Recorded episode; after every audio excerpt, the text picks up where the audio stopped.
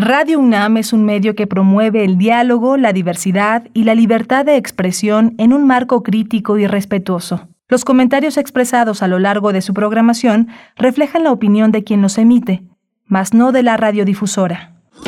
Radio UNAM presenta Primer Movimiento, El Mundo desde la Universidad. Muy buenos días de lunes, lunes 21 de marzo de 2022. Hoy en este día feriado les saludamos desde Radio UNAM en nuestras frecuencias en vivo en el 96.1 de la FM, en el 860 de AM y en www.radio.unam.mx. Ya son las 7 con 3 minutos, hora del centro del país, las 6 con 3 en Chihuahua, donde nos enlazamos a través de la Radio Universidad en el 105.3, el 106.9 y el 105.7. Acá en Ciudad de México encuentra Andrés Ramírez esta mañana, esta, esta mañana de descanso, está Andrés Ramírez en los controles técnicos, Violeta Berber en la asistencia de producción, Antonio Quijano también asistiendo en cabina y Frida Saldívar en la producción ejecutiva, mi compañero Miguel Ángel Quemain en los micrófonos. Buenos días, querido, ¿cómo estás? Hola, Berenice Camacho, buenos días a todos nuestros radioescuchas en este día festivo que vale la pena vale la pena aprovechar y recordar todo el significado profundo que tiene este natalicio de Juárez, la llegada también que señalábamos días atrás eh, de la, de la primavera, del equinoccio de primavera. Vamos a tener hoy un día muy interesante, vamos a tener el análisis de la ley de movilidad y seguridad vial, eh, la ley general de movilidad y seguridad vial, con Areli Carreón, ella es miembro fundador de Bicicletas AC, así que bueno, va a ser muy interesante discutir una de las leyes polémicas eh, para la ciudad. Por supuesto, y tendremos la presencia de Teo Hernández, ingeniero dedicado a soportes sonoros, investigador de música de concierto, que nos habla también de la primavera, da la bienvenida a la primavera y a la música moderna a través de Stravinsky, esto en la sección La música del mundo desde México. Vamos a tener también la Estrategia Nacional de Ordenamiento Territorial. El análisis le corresponderá a Emilio Canek Fernández. Él es arquitecto y coordinador del Colegio Académico de la Facultad de Arquitectura de la UNAM. Va a ser también una experiencia interesante porque además Emilio Canek eh, aprovechará a hablar de un, eh, de un espacio muy importante de la enseñanza, sobre la enseñanza de la arquitectura en México. Va a ser una, una, una conversación interesante porque bueno, es una de las materias, una de las asignaturas fundamentales en la vida del país. Sí, un, lugar, un espacio pues que tendrá lugar el 22 y 23 de marzo de este año. Tendremos los detalles con Emilio Canek. Después la poesía necesaria en voz y selección de Miguel Ángel Quemain. Vamos a tener en la mesa del día a Luis Pechetti, cómo era ser pequeño, explicado a los eh, grandes. Luis Pechetti es escritor, novelista, poeta, músico, compositor, un hombre que ha estado en México, que estuvo 14 años aquí en Radio UNAM, un hombre que está de regreso, siempre, siempre en su casa, siempre México es una de, una de las casas de este hombre eh, multifacético tan importante para el desarrollo del pensamiento sobre lo infantil, sobre la adolescencia en México. Sí, que ha estado muy activo en la pandemia, eh, precisamente con publicaciones. Son dos, dos publicaciones que, eh, pues que ha lanzado en estos eh, recientes años de pandemia, Botiquín Emocional para Humanos y Superhéroes, que lanza a través de lo que leo y también el que ya mencionas, cómo era ser pequeño, explicado a los grandes a través de siglo XXI editores. Tendremos también hacia el cierre una invitación a que nos acerquemos a las actividades del Centro Cultural el 77, Centro Cultural Autogestivo el 77, que nos invita a sus actividades de marzo. Estaremos con Valeria Lemus, coordinadora del 77, y pues bueno, con todas las novedades y, siempre con un diseño muy, muy interesante, muy eh, hacia lo colectivo, eh, hacia lo independiente y precisamente lo autogestivo que nos propone el 77 Centro Cultural. Así es que mm, muchos, muchas cuestiones en esta mañana, en esta mañana de descanso Ustedes escríbanos también en redes sociales, arroba P en Twitter, Primer Movimiento UNAM en Facebook. Cuéntenos cómo amanecen este lunes, cómo reciben a la primavera. Pues ahí están nuestras redes sociales. Nos encanta eh, recibir sus comentarios. Nosotros vamos con nuestra información sobre COVID-19. COVID-19. Ante la pandemia, sigamos informados. Radio UNAM. Al actualizar el semáforo de riesgo epidemiológico por COVID-19, la Secretaría de Salud informó que del 21 de marzo al 3 de abril ninguna entidad del país estará en el color amarillo, naranja ni rojo. De esta manera el mapa de la República Mexicana se pintó de verde como resultado de la disminución sostenida de contagios y hospitalizaciones. Además, la Secretaría de Salud informó que en las últimas 24 horas se registraron 20 nuevos decesos, por lo que el número de fallecimientos por la enfermedad de COVID-19 aumentó a, 200, a 322.092. De acuerdo con el informe técnico ofrecido ayer por las autoridades sanitarias, en este mismo periodo se registraron 901 nuevos contagios, por lo que los casos confirmados acumulados aumentaron a 5.634.829, mientras que las dosis de las diferentes vacunas aplicadas contra COVID-19 suman 188.763.277. Los casos activos estimados en todo el país por la Secretaría de Salud son 14.535. En información internacional, la Organización Mundial de la Salud insistió este fin de semana que el final de la pandemia de COVID-19 está muy lejos. Margaret Harris, portavoz de la OMS, dijo que en los últimos días se ha registrado un importante aumento de casos, por lo que ha instado a los países a permanecer vigilantes. La OMS ha registrado un incremento de casos de coronavirus en todo el mundo, especialmente en partes de Asia. De acuerdo con este organismo, la nueva subvariante BA.2 de la cepa Omicron, causante del COVID-19, es aún más contagiosa y está impulsando la propagación en varios países europeos. En información de la UNAM, a propósito del Día Internacional de los Bosques que se conmemora este lunes, Martin Ricker, jefe del Departamento de Botánica del Instituto de Biología de la UNAM, dijo que en la medida en que se talan los árboles, desaparece una serie de servicios ambientales importantes, como hospedar gran parte de la biodiversidad del país, frenar el cambio climático, regular el ciclo del agua, evitar la erosión del suelo y suministrarnos con madera y productos forestales no maderables por proporcionar un paisaje atractivo, entre otros eh, elementos que puntualizó. Eh, Martín Ricker eh, dijo que de acuerdo a la Comisión Nacional Forestal de 2001 a 2018 se deforestaron 212.770 hectáreas por año, casi todo para ganar praderas y en menor grado tierras agrícolas. La situación es especialmente grave en el sur de México, en Campeche, Oaxaca, Chiapas, Yucatán y Quintana Roo, aunque también en Jalisco.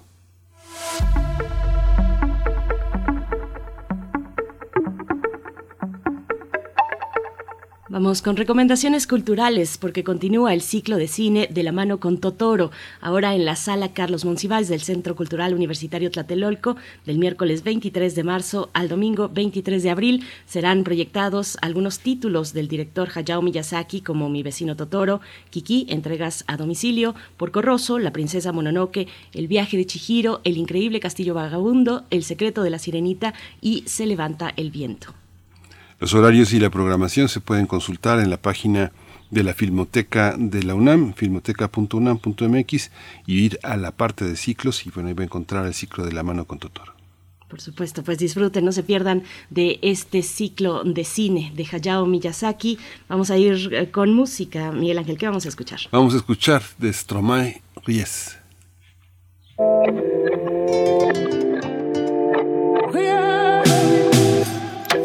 Un jour je serai un grand artiste.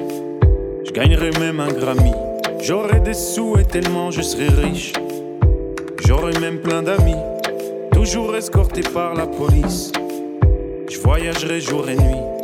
Mon épouse sera une grande actrice. Pourquoi rêver petit? Riez, riez, riez, ouais, ouais, riez seulement. Riez, riez, riez, ouais, ouais, riez seulement.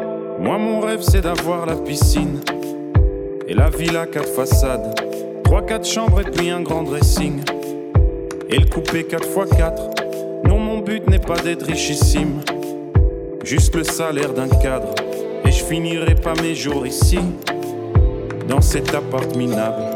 Riez, riez, riez, ouais, ouais, riez seulement. Riez, riez, riez, ouais, ouais, riez seulement.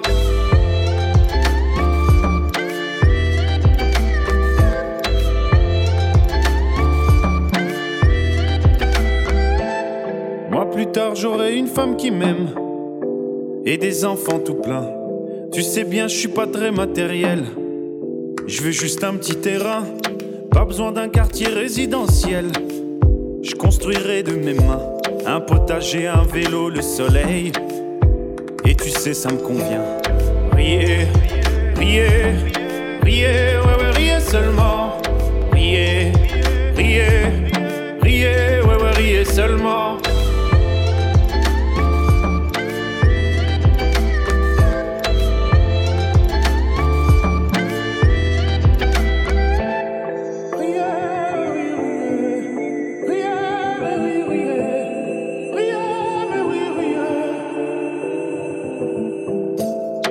Sais pas où je dormirai demain. Eh ben ça devrait aller.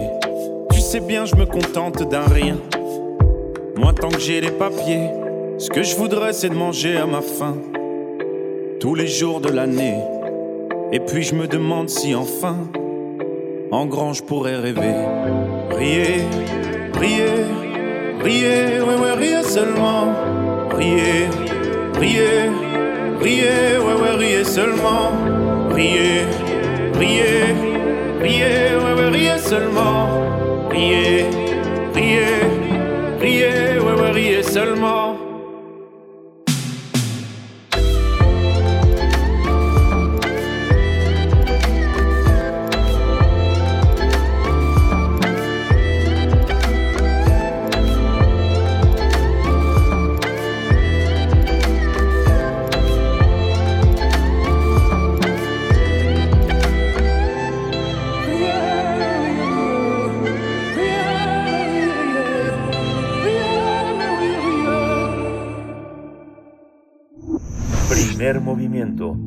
Hacemos comunidad con tus postales sonoras. Envíalas a primermovimientounam.gmail.com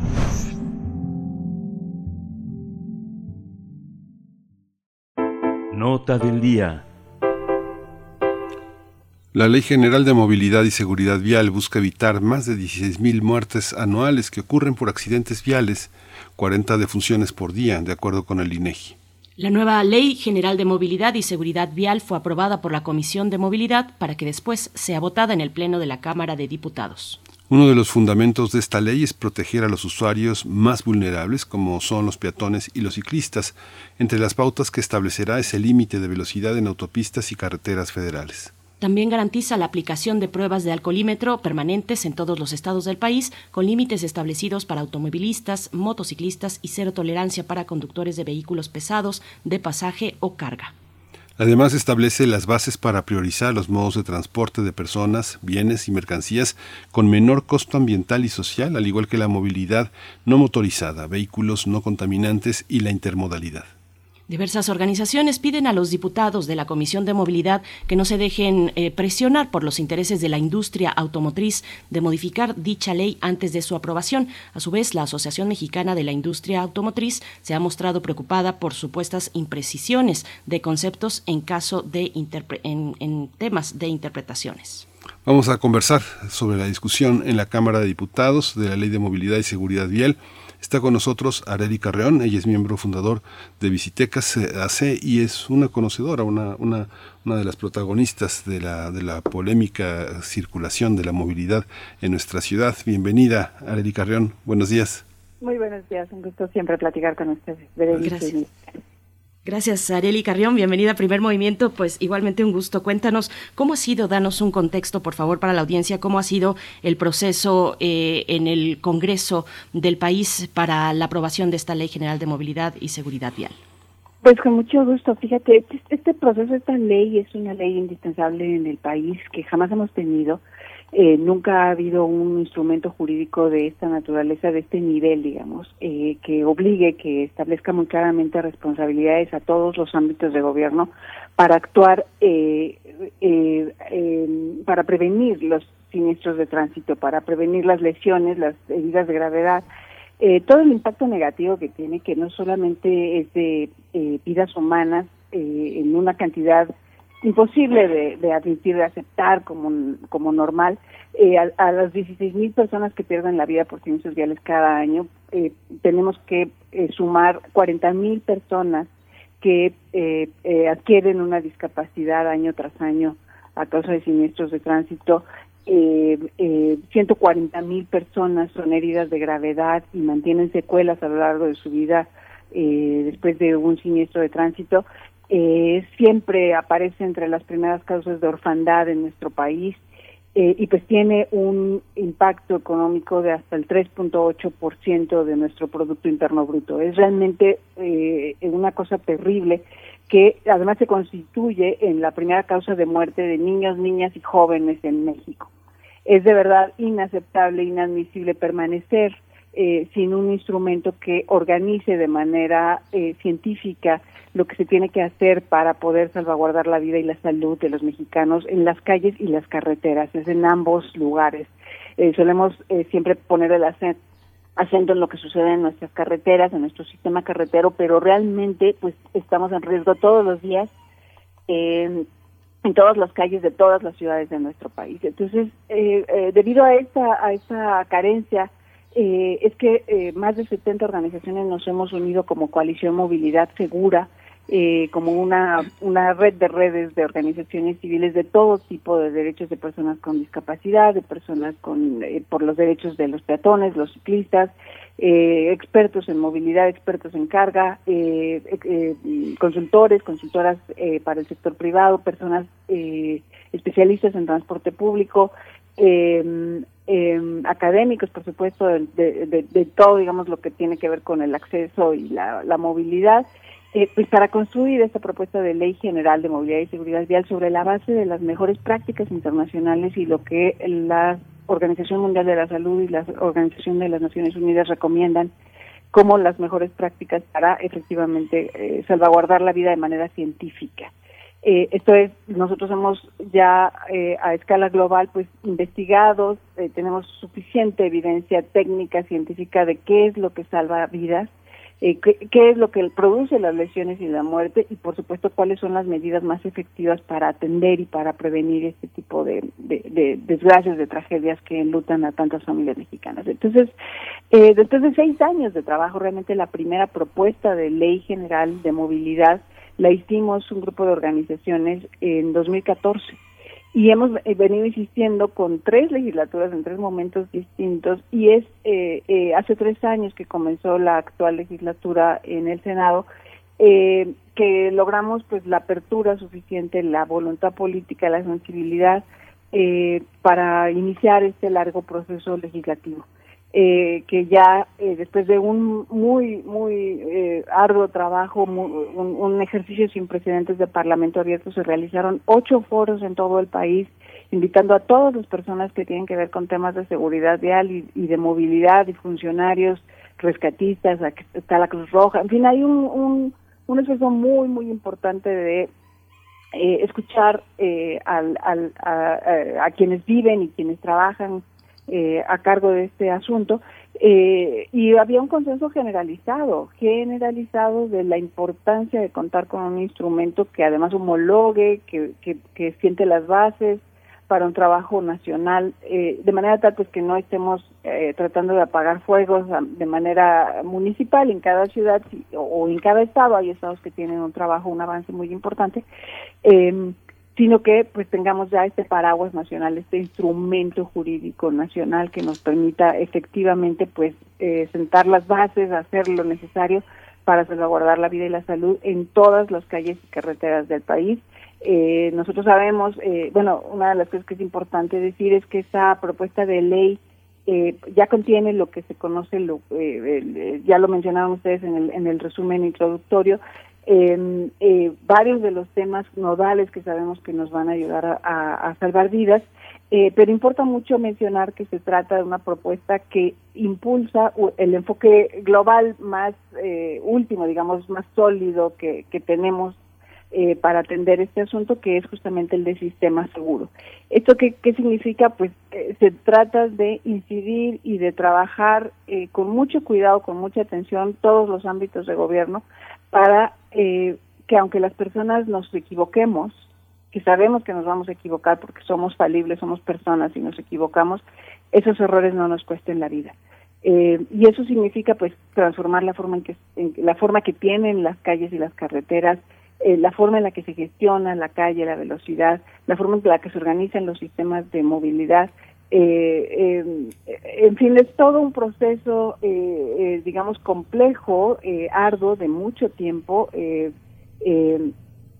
sabemos dar resultados, que sabemos que ha llegado, ha, logrado varias ciudades en el mundo en diferentes momentos llegar a cero muertos por siniestros viales, eh, que es una, eh, eh, una pretensión, un objetivo, una meta difícil, sin embargo, esa es la única éticamente aceptable. No podemos aceptar que las personas pues salgan a la calle para tener su vida cotidiana, para realizar sus labores eh, normales y que ello pueda significar una amenaza de muerte. Eso pues no lo podemos aceptar y es, es indispensable pues contar con este instrumento jurídico pues para detener primero la muerte y la lesión grave en nuestras calles y carreteras, buscando alcanzar la meta eh, que se ha establecido, hay que decirlo también, eh, está lanzándose, eh, el mes pasado se lanzó a escala global el segundo decenio por la seguridad vial eh, con la ambiciosa meta de reducir al menos a la mitad eh, los muertos y los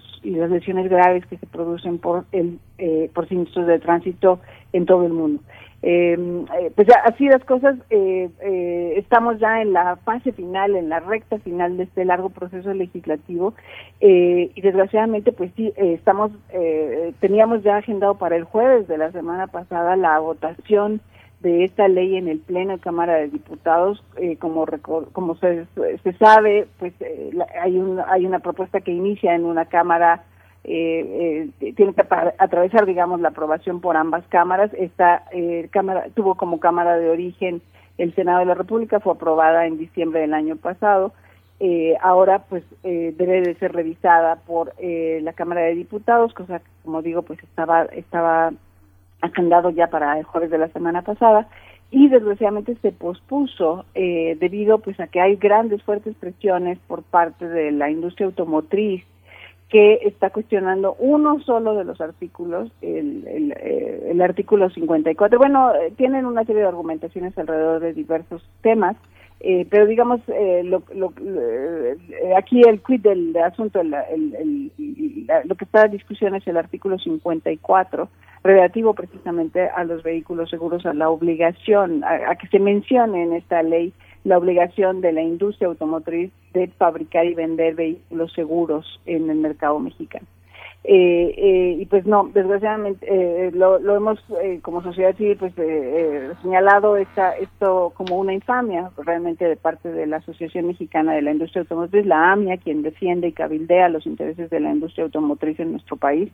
Pues porque por este esta, este único artículo podrían, si hubiera modificaciones, tendríamos, nos quedaríamos nuevamente sin ley, tendríamos que regresar al Senado para nuevamente discutirlo allá, eh, cuando cada día que pasa pues nos, nos, nos cuesta la vida 44 mexicanos o mexicanas en todo el territorio nacional. Entonces, eh, y, y, bueno, hay una serie de, de argumentaciones pues que son realmente inaceptables inaceptables eh, eh, inadmisibles por parte de la industria diciendo eh, pues que no deben de quedar eh, eh, eh, no debe mencionarse la obligación de cumplir con estándares porque eso ya se cumple en un instrumento de, de, menor, eh, eh, sí, en una norma, no en una ley, sino en una norma. No quieran estar obligados por ley, sino solamente por la norma oficial mexicana.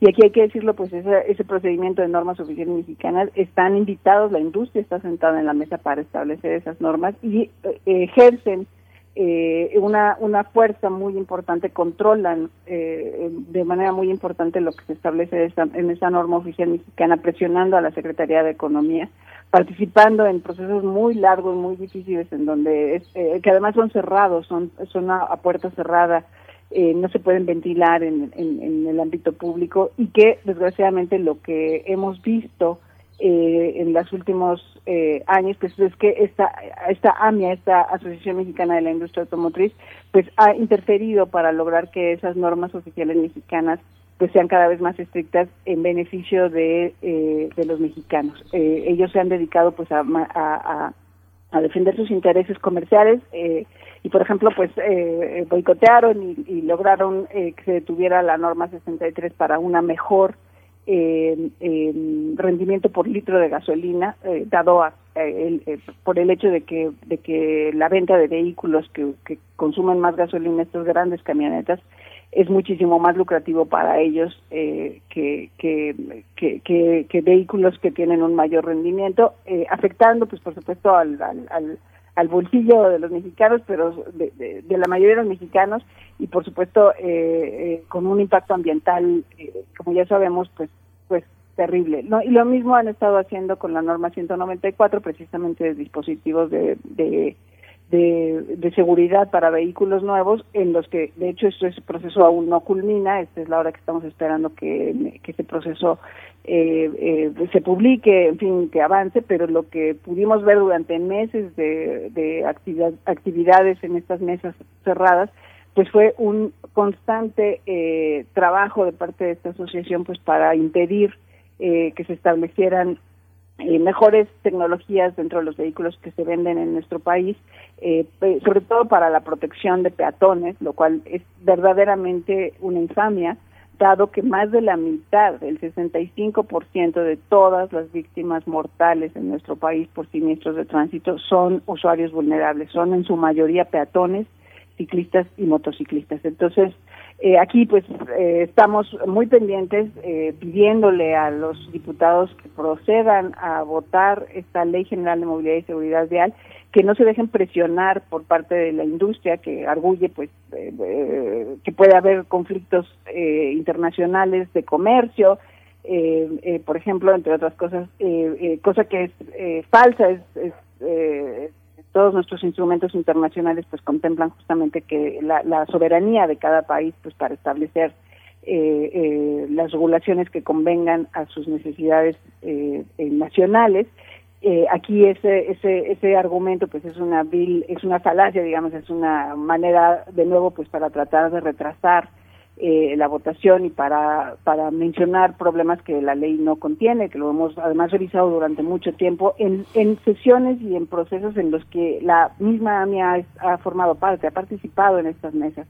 Eh, y entonces, eh, eh, mencionar pues que no, no, no es admisible que esta interferencia de parte de la industria y esa presión que está ejerciendo sobre la Secretaría de Economía en lo, en lo particular, pues para eh, eh, meter presión y, establecer estos miedos a que puede, se pueden perder empleos, se pueden perder eh, inversiones, se pueden perder, puede haber pérdidas económicas. Aquí, pues eso, todo lo que se ha estudiado, las organizaciones que están al frente de la coalición Movilidad Segura del tema de vehículos seguros, el poder del consumidor y reflexiona con responsabilidad. Han revisado una y otra vez, tienen documentos, tienen una página en internet que establece con total claridad cómo todas estas argumentaciones son eh, solamente una manera de detener y de, y de presionar a la, a la Secretaría de Economía y a los diputados pues para tratar de que este asunto de los vehículos seguros no se establezca de manera formal en la ley, lo cual, eh, encima de todo, y esto también lo quiero mencionar, eh, es realmente inadmisible porque esta, la industria mexicana ya cumple con esos estándares, pero solamente para sus vehículos a la venta del mercado internacional. ¿Esto qué quiere decir? Pues que están peleando, están deteniendo esta ley importantísima para el país para para eh, tener la libertad de que los vehículos que venden a sus clientes en México sean de menor seguridad, de menor calidad, eh, por supuesto de menor precio, lo cual eh, en sus en sus cálculos pues es lo que va a, resultarles en ganancias. Y pues es inadmisible que que puedan cumplir que la, esa industria ya está lista y ya cumple con esos estándares de seguridad para, para sus vehículos que vende el mercado internacional y que esa industria mexicana eh, pues no vele por la seguridad, la vida, la salud de sus clientes en México.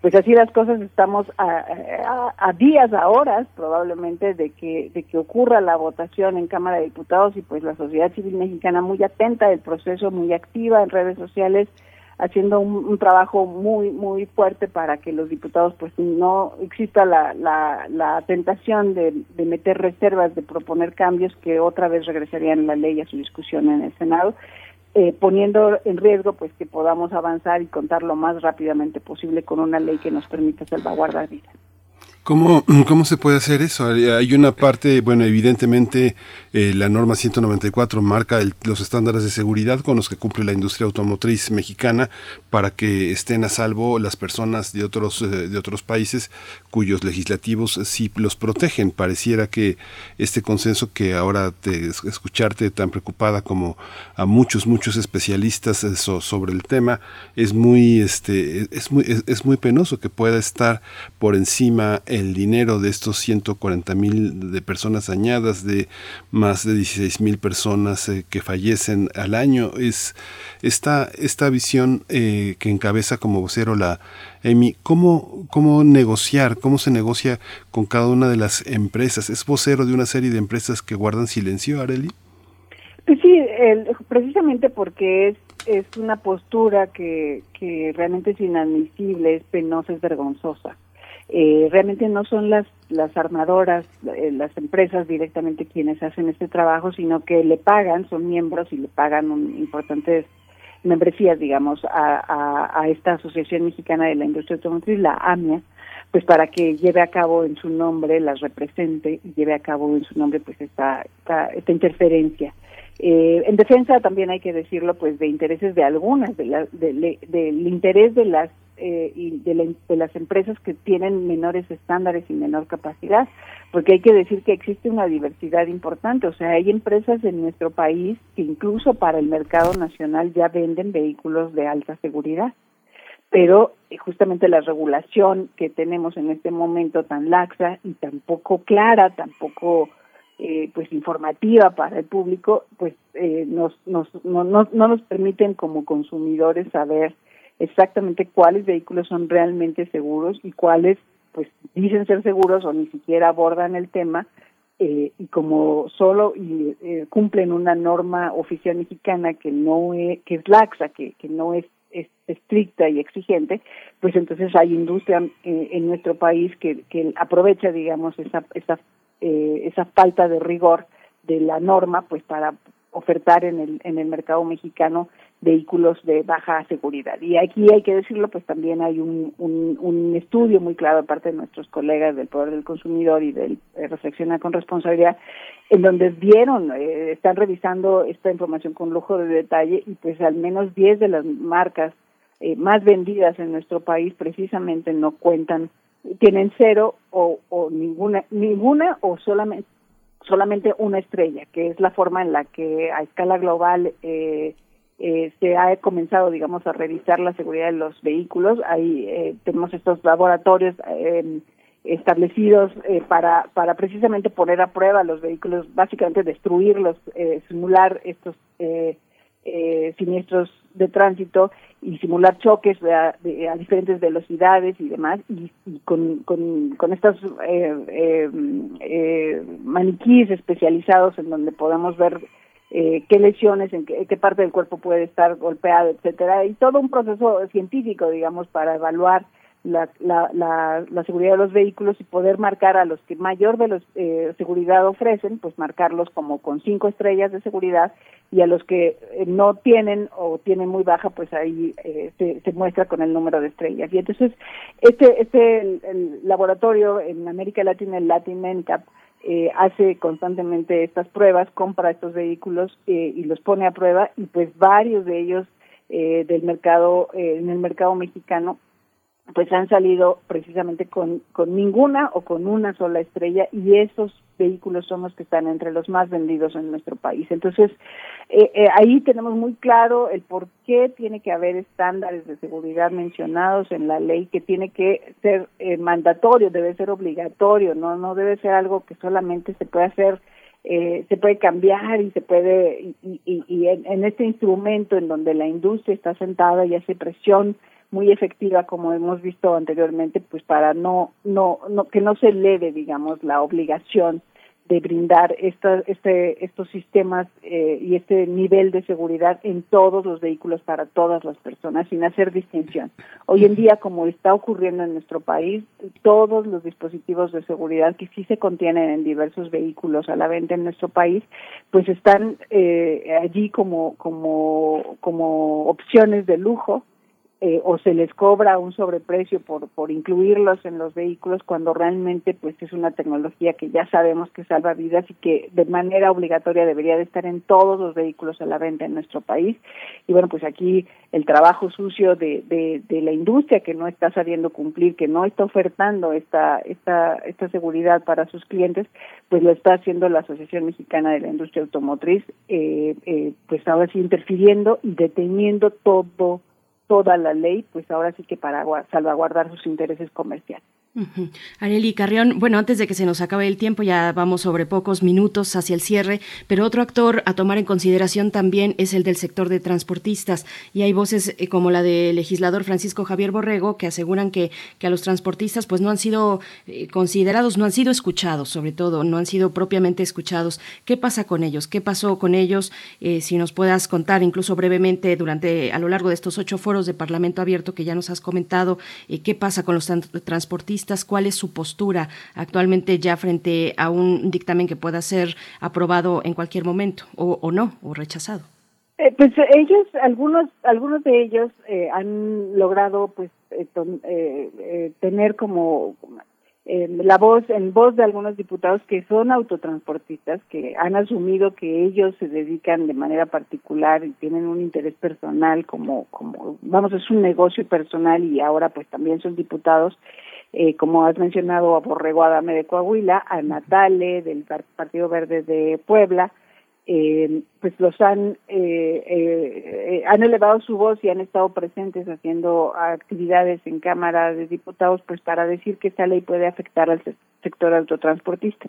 Aquí lo que importa decir es que eh, varios de los argumentos que están presentando pues son son falsos. Eh, se habla de que se pueden borrar de un plumazo eh, los miles de, permisos y concesiones eh, que sean que ya con las que ya cuenta con las que ya opera este sector lo cual es falso. Todos sabemos que la ley pues no es retroactiva y que lo que se empieza a establecer en este momento a partir de que se apruebe la ley pues evidentemente es de del momento en el que se apruebe hacia adelante no hacia atrás no entonces eso es falso es un miedo que se les ha metido o un argumento falaz con el cual se busca pues alertar al sector para para para detener eh, la ley.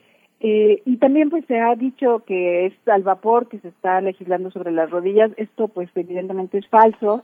Eh, llevamos un proceso eh, súper, súper eh, participativo y súper abierto en el que ellos, varios de ellos, pues han estado participando, las cámaras han estado presentes, por supuesto que conocen y han, incluso algunos de ellos han, han eh, hablado de la importancia de contar con este instrumento eh, y por supuesto eh, lo ven como una cosa positiva. Aquí es importante recordar que, que, que justamente el sector autotransporte, la, la distribución de carga, es de alto riesgo debido a las características de, de, este sector. Por supuesto, van en vehículos grandes y pesados, lo cual, pues, eh, entre mayor, es, física pura, entre mayor es la masa y la velocidad, pues, evidentemente mayor es el, es, el riesgo para sí y para los demás. Y precisamente la, la, los siniestros de tránsito en donde están involucrados trailers, eh, estos vehículos grandes de carga pues han sido los que en los últimos años han, han producido verdadero impacto shock en la opinión pública por la por la eh, la gravedad digamos de, de, las tragedias en donde se ven involucrados. Entonces por supuesto que hay un interés de este sector para mejorar la seguridad y pues las voces eh, y las personas que han que, que los diputados que están eh, levantando digamos estos estos argumentos falaces eh, en contra del avance de la ley, pues básicamente están buscando eh, hacer eco de la de la AMIA, de la industria automotriz, eh, y pues por supuesto también eh, buscando eh, tener mayores ventajas o obtener mayores ventajas para su sector, eh, cuando realmente pues eh, está fuera de lugar el, el solicitar pues mayores facilidades para su operación o en fin, tener, como dicen a río revuelto eh, ganancia pescadores, aquí pues las, las argumentaciones de este par de diputados eh, eh, realmente no, no se sostienen y también importa mucho decir que tampoco tienen eh, una clara propuesta. Regularmente cuando tú haces este trabajo legislativo pues hablas de un, de, un, un qué dice, dónde dice, qué artículo dice, qué cosa y, y, y tú pues lo argumentas y dices debe decir tal cosa, ¿no? Eh, está mal escrito por estas razones o, tiene estos riesgos jurídicos y debe de decir tal cosa. Eh, entonces, eh, como, como trabajamos, quienes, quienes trabajamos este tipo de asuntos, le, llamamos a esos documentos un dice debe decir, ¿no? aquí este par de diputados y algunas de las cámaras que se han presentado pues para para eh, argumentar en contra o para decir cuidado con esta ley, eh, realmente no han presentado en dónde dice lo que a ellos les molesta o en dónde dice lo que lo que arguyen puede afectar a su sector eh, y tampoco hay una propuesta de cómo debería de quedar. y eso pues te habla de la seriedad de la de la argumentación porque aquí realmente nada más están diciendo cosas pues que no no no se sostienen incluso también se hablaba de, que esta ley podría eh, eh, eh, afectarles sus empleos y demás. Y aquí hay que decirlo, esta ley al contrario es la primera en el país que también establece como prioritaria la distribución de mercancías en, en nuestro país. Es la primera que ya los reconoce y los establece como una actividad prioritaria y total y de una manera clara en blanco y negro está escrito en la propuesta el que no se sobreregulará a este sector. Eh, cosa que también en un momento dado pues se arguye eh, como un tema de preocupación. Entonces, pues el llamado aquí, tanto a diputados en lo personal eh, están involucrados en temas de autotransporte y también a, a los diputados en general, pues a a avanzar esta ley general de movilidad y seguridad vial, a ya eh, enfilarnos a su debate, a su votación y el llamado de la sociedad civil es por favor votenlo ya sin reservas. Hemos logrado una propuesta que, que eh, pues muy profesional de, de, de vanguardia, de lograrlo México se va a posicionar en América Latina como uno de los países con mejor regulación en materia de movilidad y de seguridad vial. Ya estamos ahí gracias al reconocimiento constitucional al derecho a la movilidad que conquistamos el año pasado eh, y pues solamente falta dar el, el, paso siguiente para efectivamente ya contar con un instrumento que le dé responsabilidades a la federación, a los estados y municipios para comenzar eh, lo más pronto posible pues a salvar vidas eh, y a salvaguardar las los mexicanos y las mexicanas. Y pues no, esto urge, esto es un, una eh, una carencia que hemos sufrido durante décadas, es momento de dar este paso hacia el frente y pues, eh, llamado a los diputados y diputadas a que ya se agende la votación y que se vote sin reservas, sin cambios para ya contar con esta ley. Pues muchísimas gracias, Areli Carreón, miembro fundador de Visitecas y además una conocedora, una experta, una, también una activista de alguna manera con este, con este tema. Te agradecemos muchísimo y pues vamos a, seguir en la discusión porque también ojalá se apruebe y, genere también otras discusiones en torno a cuestiones eh, de mayor nobleza, de mayor nobleza que la que establece esta asociación tan este tan fiera, tan voraz, que defiende, defiende esa voracidad y pone el dinero por encima. Muchas gracias, eh, Areli Carreón. Un placer platicar con ustedes. Gracias. Hasta pronto y nos mantenemos pues atentos, atentas a este eh, momento pues muy importante en la Cámara de Diputados, en el Congreso Nacional. Nosotros vamos a hacer una pausa rápidamente, una pausa musical, la complicidad a cargo de Perota Chingo. Soy el verbo que da acción a una buena conversación y cuando tú me nombras sientes ganas soy la nueva alternativa contra contaminación. Y tú eres la energía que me carga, soy una arboleda que da sombra a tu casa, un viento suave que te soba la cara. De todos tus sueños negras soy la manifestación. Tú eres esa libertad soñada. Soy la serenidad que lleva la meditación. Y tú eres ese tan sagrado mantra. Soy ese jueguito de parcha que te baja la presión. Y siempre que te sube tú me llamas ya. Y tira la sábana sal de la cama, vamos a conquistar toda la casa. De todo lo que tú acostumbras soy contradicción. Creo que eso es lo que a ti te llama. La complicidad es tanta que nuestras vibraciones se complementan Lo que tienes me hace falta lo que tengo te hace ser más completa. La afinidad es tanta. Miro a tus ojos y ya sé lo que piensas. Te quiero porque eres tantas cositas bellas que me hacen creer que soy.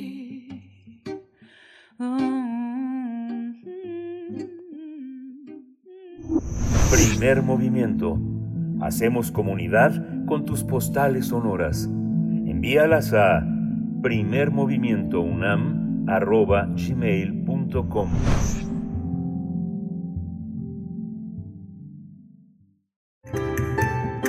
La música del mundo desde México. En esta sección vamos a dar la bienvenida a la primavera. Está Teo Hernández en la línea, ingeniero dedicado a soportes sonoros, investigador de música de concierto para hablar de eh, Stravinsky y la consagración de la primavera. Querido Teo, ¿cómo estás? Buenos días. Buenos días, este, ¿cómo están todos? Este, me da muchísimo gusto saludarlos, Berenice, Miguel Ángel y todo el equipo de Primer Movimiento y de Auditorio de Radio UNAM. Pues eh, sí, efectivamente, vamos a hablar de la primavera y de la consagración de la primavera de Igor Stravinsky. Pero antes que nada, eh, eh, pues un pequeño contexto, ¿no? Siempre nosotros pensamos que hay que hay ciclos y que esos ciclos y que esos periodos históricos debemos de marcarlos de alguna forma, ¿no? Entonces hay algunas algunas obras algunas obras fundamentales en la historia de la música que son como fechas simbólicas con las cuales nosotros marcamos algunos límites. Podemos hablar, por ejemplo, del Orfeo de Monteverdi, ¿no? O una obra de, quiebre. Podemos hablar de alguna de las sinfonías de Beethoven, de la tercera o de la quinta, también como momento de quiebre. Y de compositores revolucionarios, quizá hablaríamos de Preludio a la siesta de un fauno de Debussy o la Sinfonía Fantástica de Berlioz.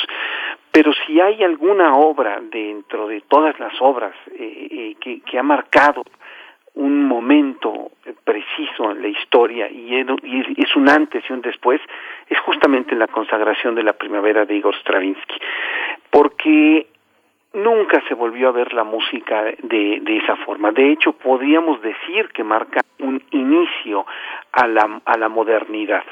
La consagración de la primavera es una es un, es un ballet que, le encarga Sergei Diaghilev a Igor Stravinsky. Sergei Diaghilev dirigía los, los ballets, los ballets rusos y, y, y, hay dos anteriores, ¿no? Está El pájaro de fuego de 1910, está Petrushka de 1911. Stravinsky sale de, de Rusia, está es un, es un compositor en cierta forma cosmopolita, llega a, a, a Francia eh, y hace dos obras que son en sí mismas muy revolucionarias, El pájaro de fuego y Petrushka. Se tarda un poco trabajando en, en, en la consagración y la estrena en 1913. Y repito, eh, es el 29 de mayo de 1913. E, este es un, un momento histórico causa tal revuelo la, la consagración de la primavera que incluso eh, compositores, Sensan, por ejemplo, un compositor absolutamente tradicional que estaba en el estreno, ya muy grande, muy viejito, se voltea con su compañero de asiento y le dice, oiga, perdón, esto que este primer instrumento que estamos oyendo es un fagot. Y, y entonces el compañero dice, sí, sí es un fagot. Entonces él dice, esto es un fagot, no debe de sonar así y se sale, o sea, se sale con el primer instrumento del, del, del, del este, digamos, de todo, de todo el, el, ballet. Ahora también hay que pensar, es un ballet, no es, no es música solamente, pero la música es lo que básicamente eh, recordamos como, como punto de quiebre y trata de un, de un festival, eh, en cierta forma, no tiene un argumento como, como podríamos pensar el Cascanueces o el Lago de los Cisnes o otros ballets famosos, ¿no? Es, es una especie de ritos paganos donde al final una muchacha danza hasta, hasta la muerte. La versión que vamos a escuchar es la versión de Eduardo Mata con la Orquesta Sinfónica de Londres. Eh, simplemente agregar a esto eh, que, bueno, eh, Roberto Mata y Pilar Mata, este, los hijos de Eduardo Mata, el 25 de julio del año 2012 tomaron el acervo de su padre y lo llevaron a la Fonoteca Nacional y entonces el acervo musical de Eduardo Mata está depositado en la Fonoteca. Eh, consta, consta de 2.804 soportes dentro de los cuatro, dentro de los cuales hay este cintas de carrete abierto, cassettes, discos, LPs y bueno gran parte de ese de ese tesoro musical eh, de, Eduardo Mata que fue un gran intérprete de, Igor Stravinsky se encuentran en la en la fonoteca. Entonces me gustaría que escucháramos algunas partes de la de, de la, del lo que llaman el, premier tableau o sea la, la primera parte porque está dividido en cuadros. Hay que recordar que esto es esto es un ballet en donde fijarnos muy bien, Stravinsky al, al principio pone un, un, un fagot en el registro más agudo. Muchos años después, un fagotista se le acerca a Stravinsky y le pregunta, maestro, maestro, le dice, por favor escúcheme, toco perfectamente el solo de fagot. Entonces Stravinsky, que tenía un sentido, gran sentido del humor, le dice, oiga, de haber sabido que lo iban a tocar bien, habría puesto algo más difícil. O sea, su intención era que sonara desagradable, que sonara, que sonara este no feo precisamente, pero, pero sí de una forma que llamara la, la, la atención, ¿no? Entonces me gustaría que escucháramos este, esta, esta versión que repito además es verdaderamente increíble con Eduardo Mata.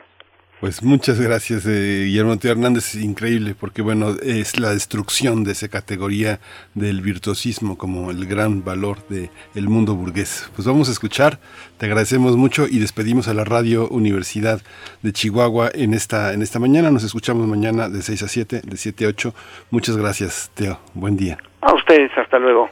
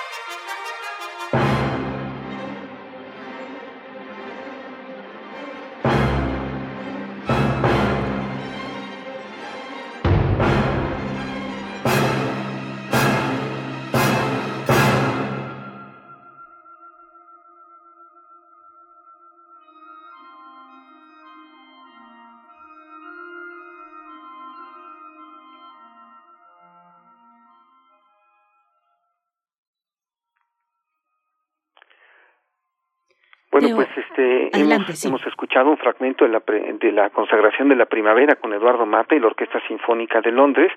Y simplemente comentar que bueno la, la, la precisión que hace falta para dirigir una obra de este de este calibre rítmico eh, es muy muy grande. Y Eduardo Mata lo hacía de una forma verdaderamente magistral no Eduardo Mata tenía un, un rigor muy grande eh, y, una de batuta que muy pocos directores tienen.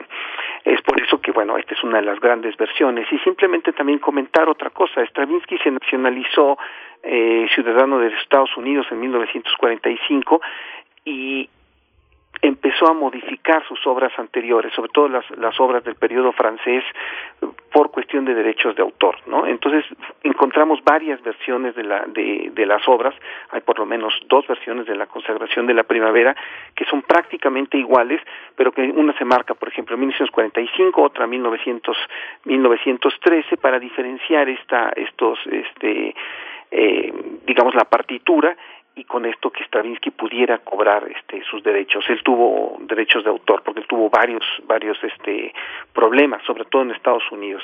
El principal problema es, por ejemplo, y el que lo hizo hacer todo esto es que utilizaron fragmentos y, y la consagración de la primavera modificada en la película de este Walt Disney Fantasía, ¿no? Este Walt Disney le dijo, "Maestro, usted no va no o firma el contrato y, este y acepta las condiciones de lo que le vamos a pagar o, nos vamos a juicio y le ganamos, ¿no? Entonces Stravinsky dijo, bueno, está bien, pero a partir de eso hizo nuevas ediciones de su obra.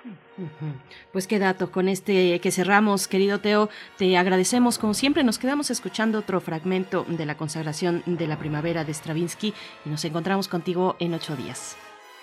Mucho gusto, hasta luego. Hasta luego, vamos a escuchar.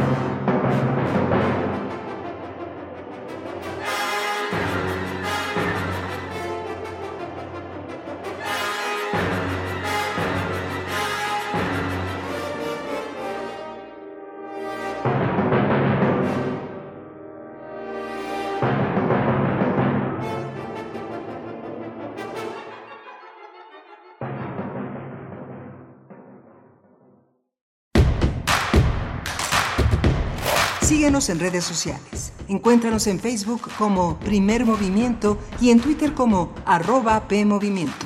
Hagamos comunidad.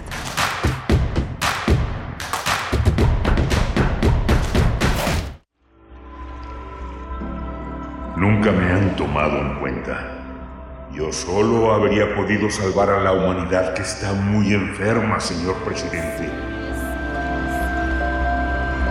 Las sillas de Eugene Ionesco. Con Cora Cardona, Rodrigo Mendoza y Sergio Rued. Dirección, Eduardo Ruiz Aviñón. Seis únicas funciones.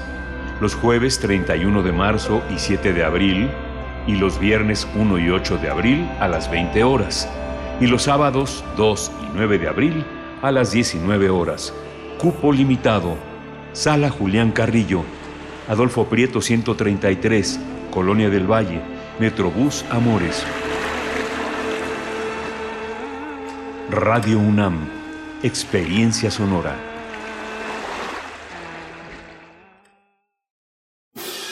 La legendaria máquina del tiempo es real y está al alcance de todos. Aquí estás revisitando tus días de estudiante cuando conociste a esos amigos inolvidables. También tu primer amor en una galería que guardas solo para ti. Incluso puedes echarle un ojo a los días que todavía no son, hacia los que caminas. La música es tu máquina del tiempo. Primera temporada 2022 de la Orquesta Filarmónica de la UNAM. Domingos a las 12 horas por el 96.1 de FM y el 860 de AM. Para recordar lo que fue, es y será. Radio UNAM. Experiencia sonora.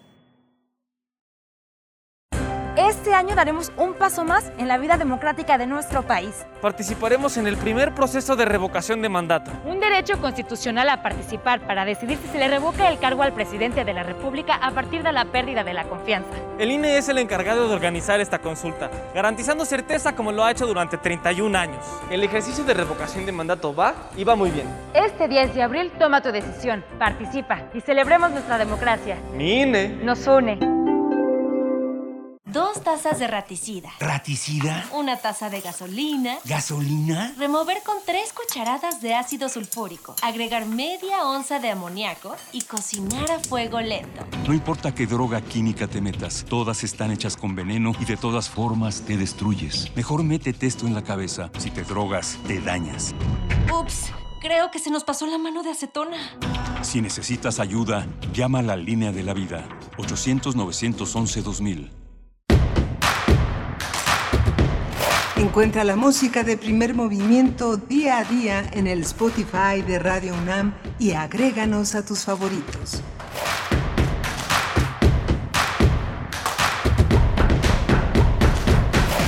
Hola, buenos días. Ya son las 8 de la mañana con 4 minutos aquí en la Ciudad de México en este lunes festivo conmemorativo 21 de marzo. Está eh, eh, Andrés Ramírez en la cabina con Frida Saldívar en la producción ejecutiva. Está mi compañera eh, Berenice Camacho del otro lado del micrófono. Berenice, buenos días. Buenos días, Miguel Ángel Quemain. Ánimo en esta mañana de descanso, 21 de marzo de 2022. Estamos llegando a la radio Nicolaita en el 104.3 de la frecuencia modulada en Morelia. Saludamos a la comunidad que integra la Universidad Michoacana de San Nicolás de Hidalgo y a todos los escuchas que se congregan en esta hora en la radio Nicolaita y aquellos que siguen desde muy temprano Radio Universidad aquí en Ciudad de México, donde sea que nos estén escuchando, si lo hacen de manera digital. Desde muy temprano nos saludaba José Ramón Ramírez, David Castillo eh, Alfonso de Alba Arcos. Bueno, el tema de la movilidad con esta ley de movilidad y seguridad vial que, espera a ser aprobada en la Cámara de Diputados, en el Congreso Nacional. Eh, Flechador del Sol hace énfasis en la cuestión de las licencias de conducir. Dice, ojalá esa ley considerara el no vender licencias de conducir sin antes una evaluación psicológica del posible conductor, exámenes reales de conducción, desde cambiar una llanta hasta tener historial de saber conducir vehículos no motorizados y motorizados ligeros, nos dice Flechador del Sol. Eh, fofeando en Visit, dice también, escuchando esta conversación que tuvimos la hora anterior con Areli Carreón, miembro fundador de Visitecas, y pues que junto con otras organizaciones en México han impulsado esta ley de movilidad y seguridad vial que todavía no termina de aterrizar, de ser una realidad, pero que ya son muchos años detrás de un trabajo de estas organizaciones, eh, trabajo también de personas ciclistas. Saludos a Alfonso de Albarcos, nuestro ciclista radio escucha. Dice él que dice, a mí me queda mm, cada vez más claro el riesgo de muerte es directamente proporcional a la cantidad de movimiento. Entre más masa y más velocidad, más aislados, alejados deben permanecer los individuos que transitan en un mismo espacio, nos dice Alfonso de Alba Arcos. Y por acá ante, una, ante esta cuestión que ponía Flechador del Sol eh, sobre las licencias de conducir, la misma Areli Carreón contestaba en, en, Twitter, dice, la propuesta de ley de movilidad segura propone la homologación en todo el país de los trámites para obtener licencias de conducir que contemplen un examen previo riguroso, como ocurre en todo el mundo, es lo que decía Areli. Y bueno, esa parte de la discusión, de la conversación nos quedó pendiente eh, luego de que nos enfocamos en la industria automotriz, eh, en todo el proceso, en cómo ha venido siendo y de la relevancia y de los estándares altos que tiene esta ley, es lo que nos comentaba Areli Carrión, pero ahí está la cuestión de las licencias, Miguel Ángel. Sí, es muy interesante. Eh, eh, ya no es ese pasado en el que las licencias de conducir todavía, incluso en los primeros años de un, gobierno distinto al del PRI en la Ciudad de México, eh, hubo hubo muchos muchos este muchas denuncias en torno al manejo de las licencias. Era verdaderamente una mafia de la venta.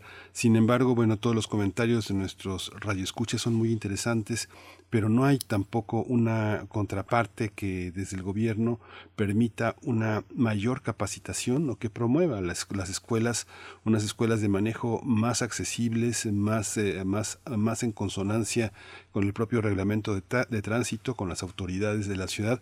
Generalmente las escuelas de manejo que existen en la Ciudad de México, que son alrededor de 10, son 5 las escuelas de manejo dominantes, no tienen una, no tienen una relación empática con las autoridades de la ciudad, son muy costosas, son eh, arbitrarias, tienen, no, no, se manejan solas, no hay, hay, no hay una, no hay un suficiente manejo de estas escuelas para poder tener una relación más empática con los conductores, tener una cultura vial más amplia. La gente quiere aprender a manejar ya de prisa, dan una acreditación, pero tampoco los exámenes son lo suficientemente importantes porque no hay una, no hay una contraparte, no hay un espacio para los eh, para los conductores, para que, para que se prueben, para que haya una verdadera cuestión. No sé, pienso en otros países, en otros países, por ejemplo, Inglaterra, Francia, es tener una, tener una licencia es verdaderamente una, una conquista, una conquista civil, poder tener esa facultad, esa posibilidad de conducir es importante.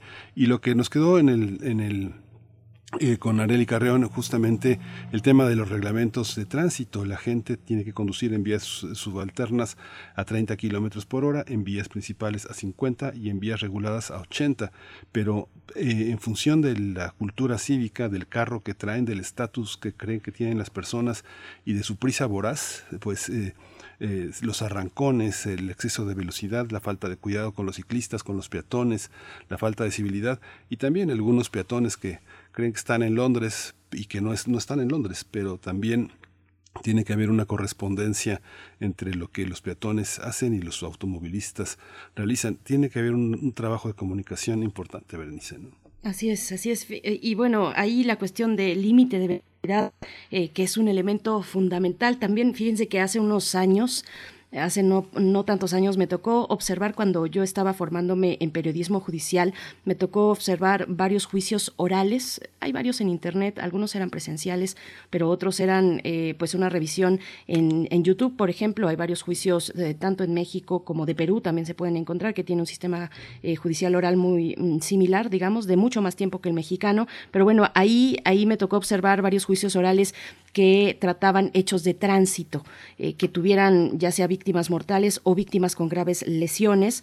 Y, siempre era asombroso, era muy, muy interesante ver a los peritos eh, sustentar eh, con distintas herramientas, con distintas mediciones, cuál era la dinámica del, hecho vial, del accidente vial. Es de verdad muy interesante ver cómo siempre era, o, en muchas ocasiones, pues la cuestión del límite de velocidad, eh, los daños pues se incrementaban brutalmente si se rebasaba el 50, los 50 kilómetros por hora, por ejemplo, en el límite de, de velocidad.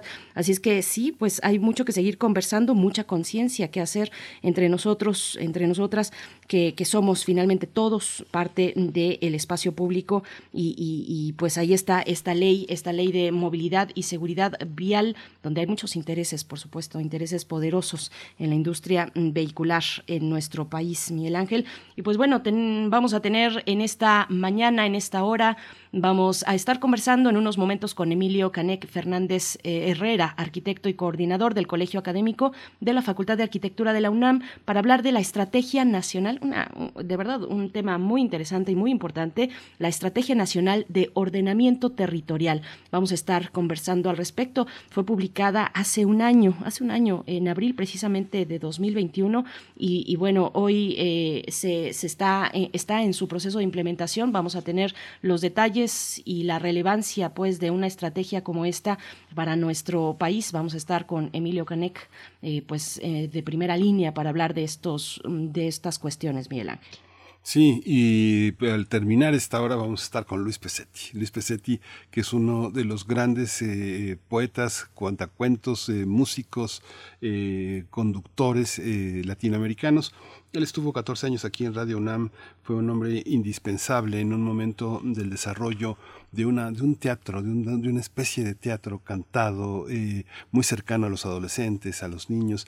Ser un privilegio tenerlo. Acaba de publicar en siglo XXI Editores dos libros verdaderamente interesantes y conmovedores, Cómo era ser pequeño, relatado, explicado a los grandes y botiquín emocional para humanos y superhéroes. Así que bueno, vale la pena quedarse en este diálogo con Luis Pesetti. Así es, la siguiente hora en la mesa del día tendremos a Luis Pesetti, pero nos vamos ya con nuestra nota del día. Primer movimiento. Hacemos comunidad con tus postales sonoras. Envíalas a primermovimientounam.gmail.com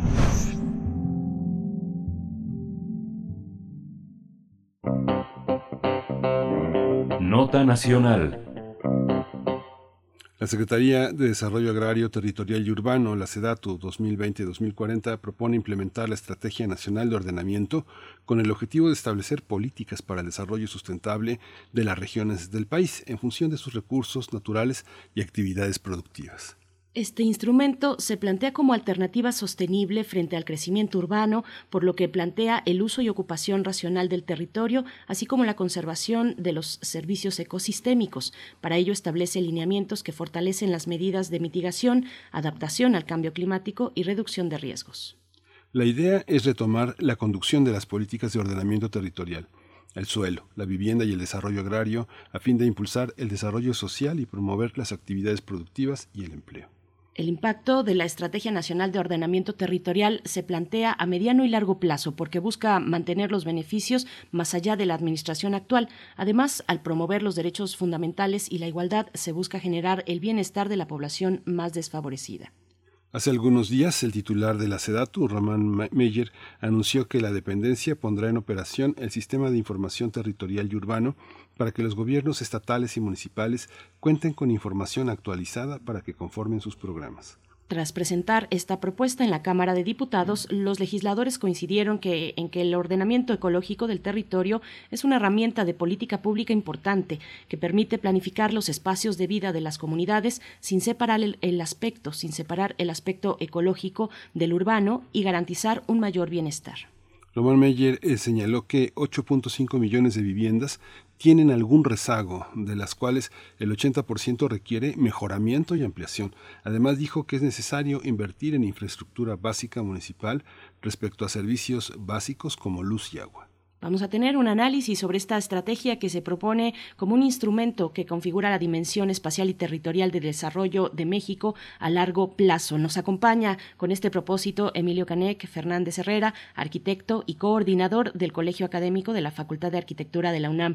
Emilio Canec, gracias por estar esta mañana una vez más. Nos escuchamos la semana pasada, tuvimos un encuentro también muy importante y, y ahora, bueno, en aquel momento, no sé si fue la semana pasada o antipasada, para hablar de la norma oficial en materia de espacio público y desarrollo urbano. Y ahora eh, con este importante tema, Emilio, bienvenido a Primer Movimiento.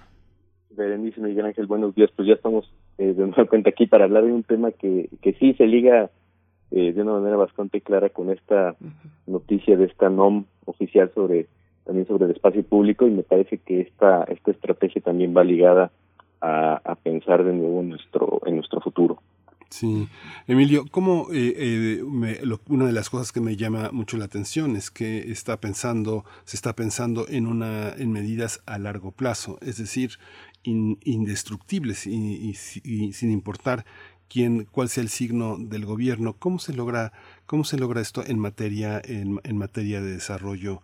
Eh, desarrollo urbano, cómo, cómo lograr, es, es, es fruto de un consenso, es fruto de la ley, de qué es resultado, Emilio.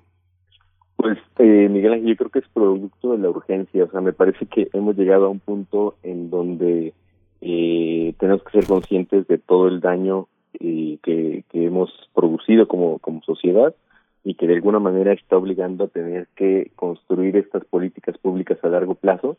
Me parece que en algunos eh, secciones anteriores se habían planteado eh, algunos programas, pero eh, ninguno que concentrara una lógica que, que vinculara de una manera sistémica toda la pues la concentración de, de, una política pública que fuera pensando en el territorio. Y eso es algo que me parece que me parece importante. La, eh, la ya, ya también tengo la misma confusión con que con, con Berenice si fue la semana pasada cuando cuando charlamos, pero este eh, la, la última vez que nos encontramos eh, hablábamos de que cuando vemos este este tipo de, de, acciones como las NOM sobre espacio público ah, podrían parecer desarticuladas y es cuando vemos que existen también dentro de estos planes nacionales de desarrollo estas estrategias nacionales cuando encontramos que hay una vinculación y hay una lógica que eh, que aterriza y que mira con otra dimensión la condición que tenemos con el, con el territorio que habitamos y sobre todo pensando en qué es lo que va a suceder para este para este proyecto de largo plazo que dentro de esta estrategia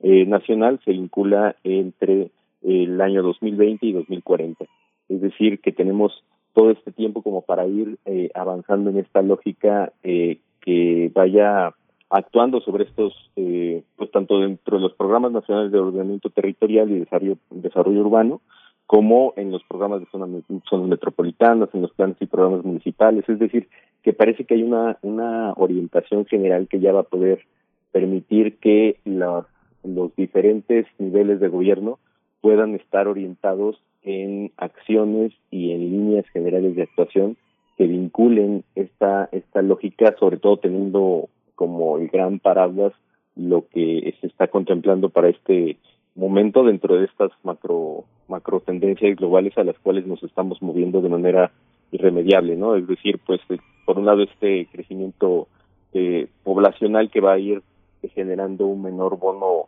eh, demográfico, es decir, que, que pues que de alguna manera el, el, la pirámide o la estructura poblacional que nos había acostumbrado este, la modernidad finalmente se está invirtiendo y finalmente vamos a llegar a, tener una condición mucho más eh, compleja, sobre todo con, con una gran población de adultos mayores.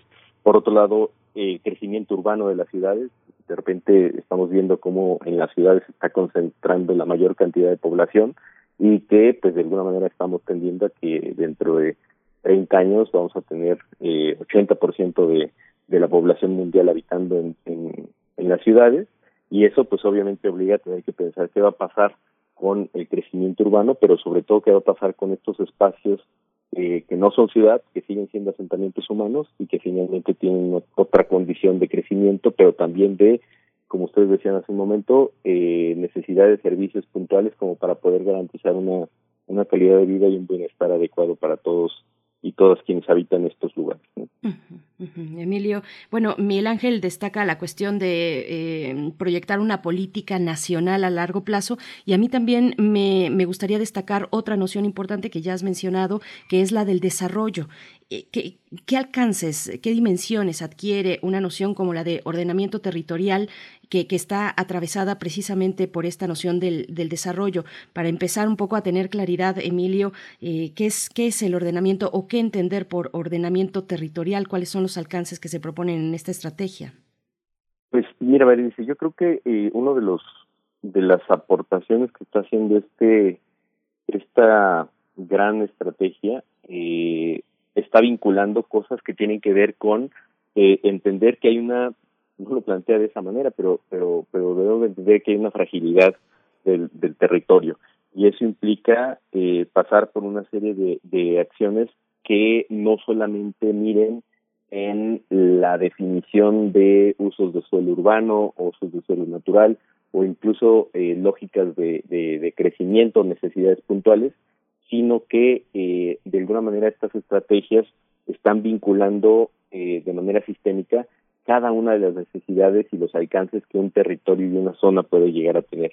Eso me parece importante porque finalmente se está identificando cuál es el potencial, tanto a nivel de desarrollo eh, productivo, pero también a nivel de desarrollo territorial, a nivel de desarrollo económico, ecológico, y esto de alguna manera está eh, marcando una pauta alrededor de cuáles son las, las garantías que podemos tener que eh, en diferentes zonas se está se estaría fomentando con esta estrategia una dinámica mucho más clara eh, sobre el posible desarrollo que a nivel no solamente económico sino social y también ecológico podrían tener las diferentes eh, eh, macroregiones o estos eh, les han llamado sistemas urbanos eh, rurales, que de alguna manera van coincidiendo con los objetivos de, de, de desarrollo sostenible que se plantea eh, por eh, un nuevo hábitat y que de alguna manera están vinculando eh, todos los aspectos del, desarrollo humano. Y eso es lo que me parece me parece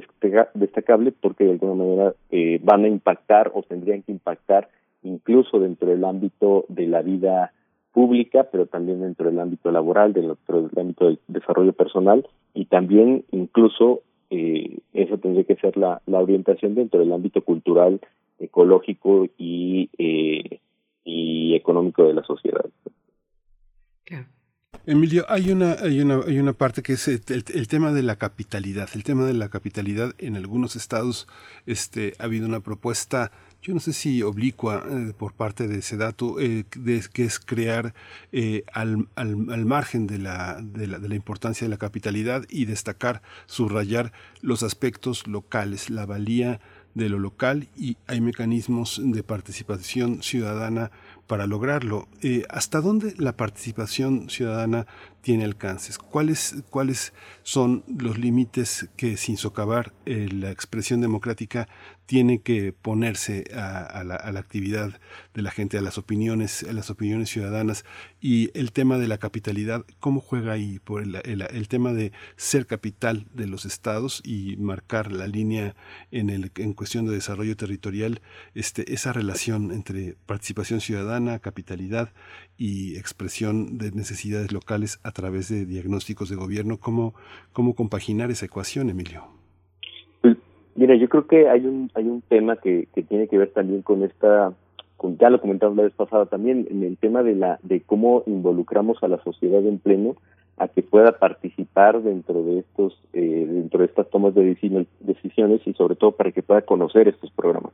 Me parece que, que, bueno, no sé si, si alguien de, del auditorio habrá participado en esta, en esta consulta que se hizo, pero en el 2020 se abrió todo un proceso de participación que eh, pues quedó eclipsado dentro de toda una serie de leyes distintas sobre las que estábamos eh, pasando y de alguna manera este esta idea de que se abre la participación solamente en un momento del proceso pues obviamente evita que se tenga un conocimiento público mucho más amplio. Me parece que esto es algo que se debe de, revertir sobre todo en estas políticas de largo de largo alcance porque finalmente por ahí la población misma puede empezar a tomar una conciencia mayor de los potenciales y de las razones que tiene eh, el lugar en donde vive como para poder potenciar de una manera mucho más clara cuáles pueden ser las líneas generales en donde eh, dentro de sus eh, municipios, dentro de sus localidades, dentro de sus alcaldías, se pueden empezar a, a, desarrollar de manera micro. Y esto es, esto es algo que me parece fundamental porque de alguna manera puede empezar a estabilizar esas lógicas de crecimiento que eh, pues en los últimos eh, cientos de años se han concentrado en las ciudades. Me parece que esta, esta idea de, de que eh, solamente en estos asentamientos eh, urbanos se pueda concentrar la mayor cantidad de servicios de calidad y, de bienestar, pone obviamente en relevancia el hecho de que eh, tenemos que abrir mucho más el espectro de participación, pero sobre todo a partir del conocimiento de qué es lo que tenemos como recursos. Uno de los de los grandes eh, temas que tendríamos que, identificar aquí, sobre todo por lo que eh, por la situación en la que estamos, es cómo poder reconstruir ese tejido social y la dignidad de las personas. Me parece que, que ahí tendría que estar concentrada esta, esta lógica de, de crecimiento porque de alguna manera eso permitiría eh, adecuar de mejor manera estas políticas que no tendrían que ser rígidas, no tendrían que ser eh, monolíticas, sino que tendrían que abrirse a una flexibilidad eh, mayor como para poder ir documentando qué cosas son las que las que van eh, abriéndose a una participación en donde los saberes locales evidentemente tienen una, una algo que decir y, y eso obviamente puede impactar de manera positiva en, en, la, en la estructura territorial que implica, pues, por un lado, cómo vamos a enfrentar la desigualdad, cómo vamos a enfrentar el cambio climático, y dos cosas que me parecen relevantes eh, sobre esta, sobre la necesidad de, de, de poder tener conciencia de una estrategia como esta, pues la condición de este esta crisis global del agua que de alguna manera nos va nos, nos, nos está impactando ya y nos va a impactar de una mayor manera y por otro lado la, la crisis alimentaria que tiene que ver también con una autonomía que se tiene que construir y sobre la cual tenemos que abonar para poder entender cuáles son los potenciales que cada eh, macroregión tiene y sobre las cuales podríamos movernos a largo plazo. Con, todos estos ejemplos, Emilio Canek, pues eh, sabemos además ya de por sí que el suelo es, es el gran recurso, eh, tiene una riqueza múltiple, trátese de suelo urbano como rural, como natural también. Eh, ¿cómo, cómo, cómo, ves las posibles resistencias o las resistencias ya actuales que, que de pronto podemos encontrar detrás de intereses pues muy poderosos de grupo? ¿Cómo, ¿Cómo ves estas resistencias frente a una estrategia nacional de, ordenamiento territorial, pues que está buscando una dimensión de desarrollo, una dimensión de, bienestar, eh, de comunidad también, eh, de, una sociedad, como lo has mencionado en tu comentario anterior, de una sociedad participativa, informada, organizada. ¿Cómo ves esas resistencias frente a una estrategia como esta?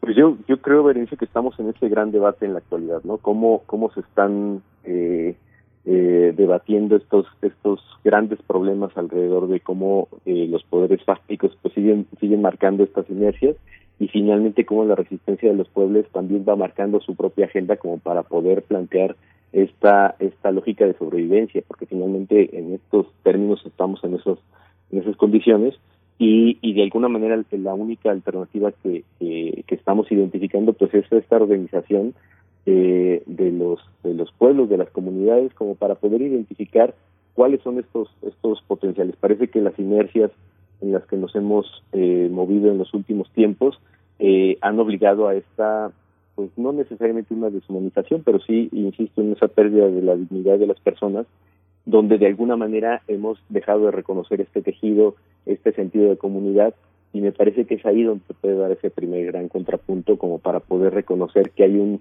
vehículo como de, de, de, desarrollo que puede poner énfasis en estos saberes locales, en las prácticas comunitarias, en las lógicas que de alguna manera refuercen el sentido de, pertenencia y que eh, y que obviamente no vienen solamente en la en la lógica de, explotación y de despojo de los territorios como lo hemos venido eh, eh, viendo en los últimos en los últimos años. Me parece que esta eh, idea que, que plantea Donna Haraway sobre el tuluceno, me parece que es muy, muy, muy entusiasta porque de alguna manera está poniendo énfasis en el hecho de reconocer que incluso el concepto de territorio habría que cuestionarlo porque no se no es una no es una condición de propiedad no es una condición que, que sea susceptible de ser explotada solamente porque nos pertenece sino que pertenecemos a ella y tenemos que entendernos con el lugar en que habitamos y eso es uno de los grandes cambios, de las grandes transformaciones que podríamos empezar a desarrollar, no solamente en los ámbitos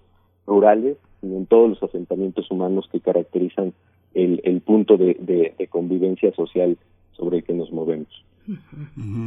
El hacer una, un régimen de ordenamiento territorial significa también de alguna manera acabar con ese clientelismo en todo el país que ocupa zonas ecológicas para eh, cuestiones territoriales de invasión. ¿Eso, ¿Esto es así, Emilio?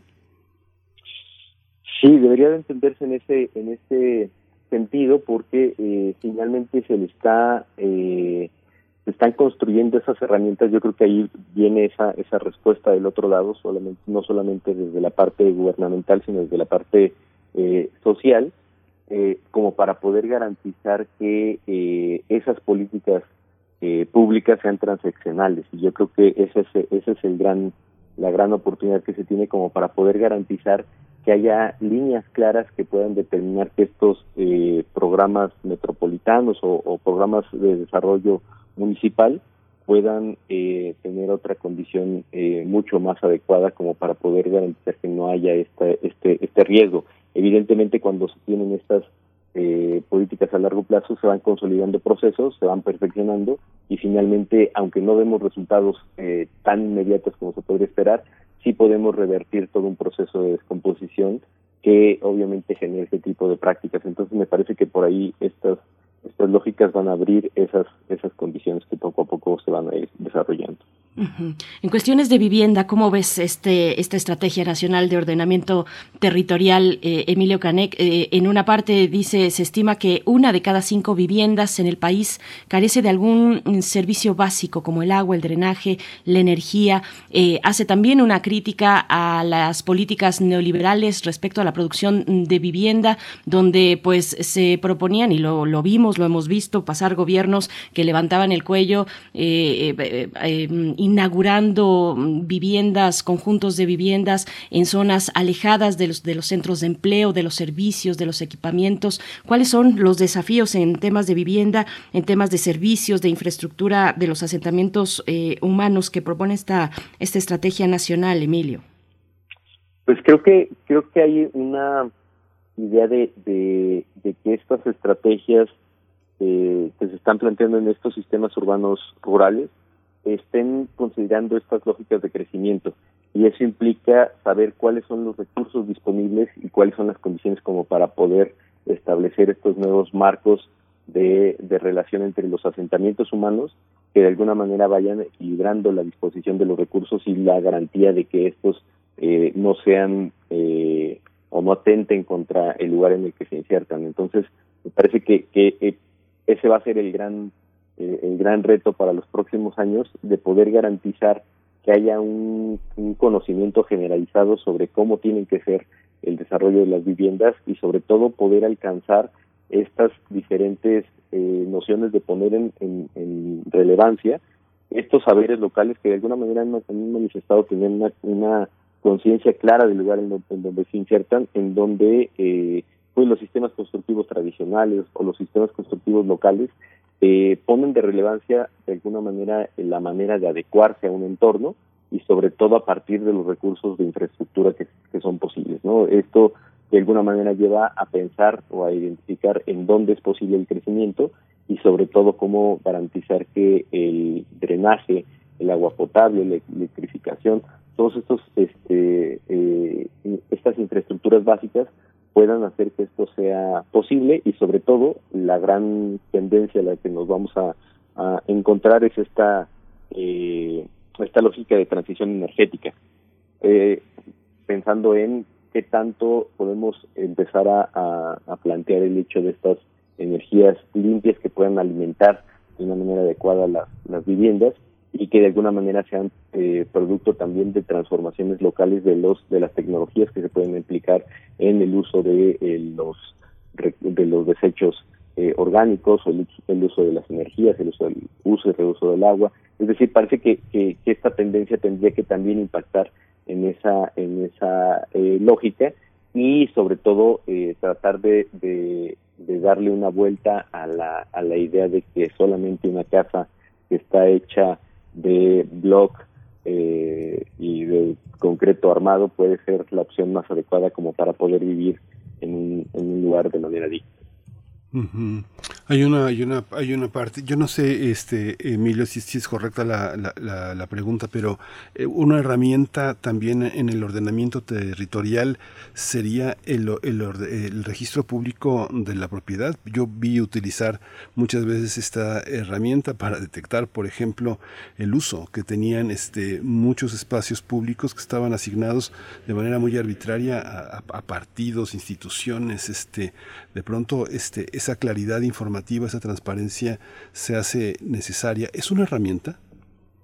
Sí, me parece que, que, dentro de esta estrategia, este hecho de cómo de, eh, identificar estos eh, estas lógicas de crecimiento eh, urbano y territorial pasan también por la regularización y esto me parece que es fundamental porque como bien recordaremos uno de los grandes problemas que tuvimos en el sismo del 2017 y a los que nos enfrentamos fue que no había esta regularización eh, territorial, sobre todo en el sentido de la propiedad, para poder garantizar que hubiera apoyos específicos eh, designados a las personas que eran las eh, propietarias de los predios que habitaban. Entonces, esto no solamente se concentra en la parte de la vivienda, sino también en muchos otros espacios donde no hay una claridad de este registro público y eso evidentemente tiene que garantizar una, una eh, un ordenamiento mucho más claro para los próximos años porque pues evidentemente tenemos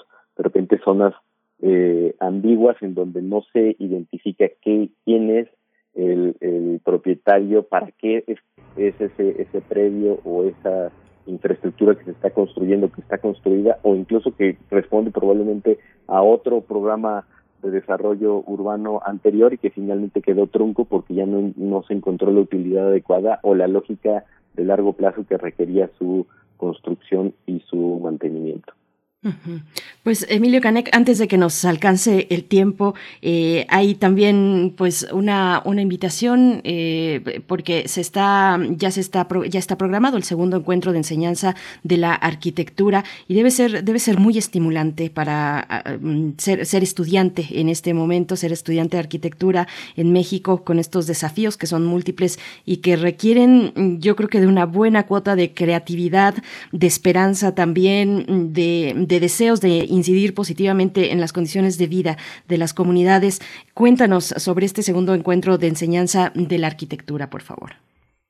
Sí, justo, justo, Berenice, ahorita que comentaban eh, que, que viene Luis Pesetti, yo estaba recordando cuántas, cuántos de nuestros escuchas son eh, o fueron escuchas atentos de, de Hola Luis, y me parece que eso se remonta a generaciones que de alguna manera en estos momentos están teniendo y están viviendo otra de otra manera el planeta que habitamos, el territorio que habitamos, y eso pasa por saber eh, cuánta imaginación se construyó y se gestó para esas generaciones quienes escuchamos en algún otro momento, por ejemplo, Radio Educación y de puntitas en el emergencia y demás, cómo crecimos con esa con esa mirada que finalmente hoy tiene que impactar en la realidad que vivimos. Y eso nos parece importante porque finalmente en esta lógica de regreso que estamos tentando como para saber cómo cómo podemos lidiar ahora con esta eh, con esta crisis sanitaria que finalmente pues está instalando como para que seamos mucho más cuidadosos en nuestros eh, en, nuestra manera de, de,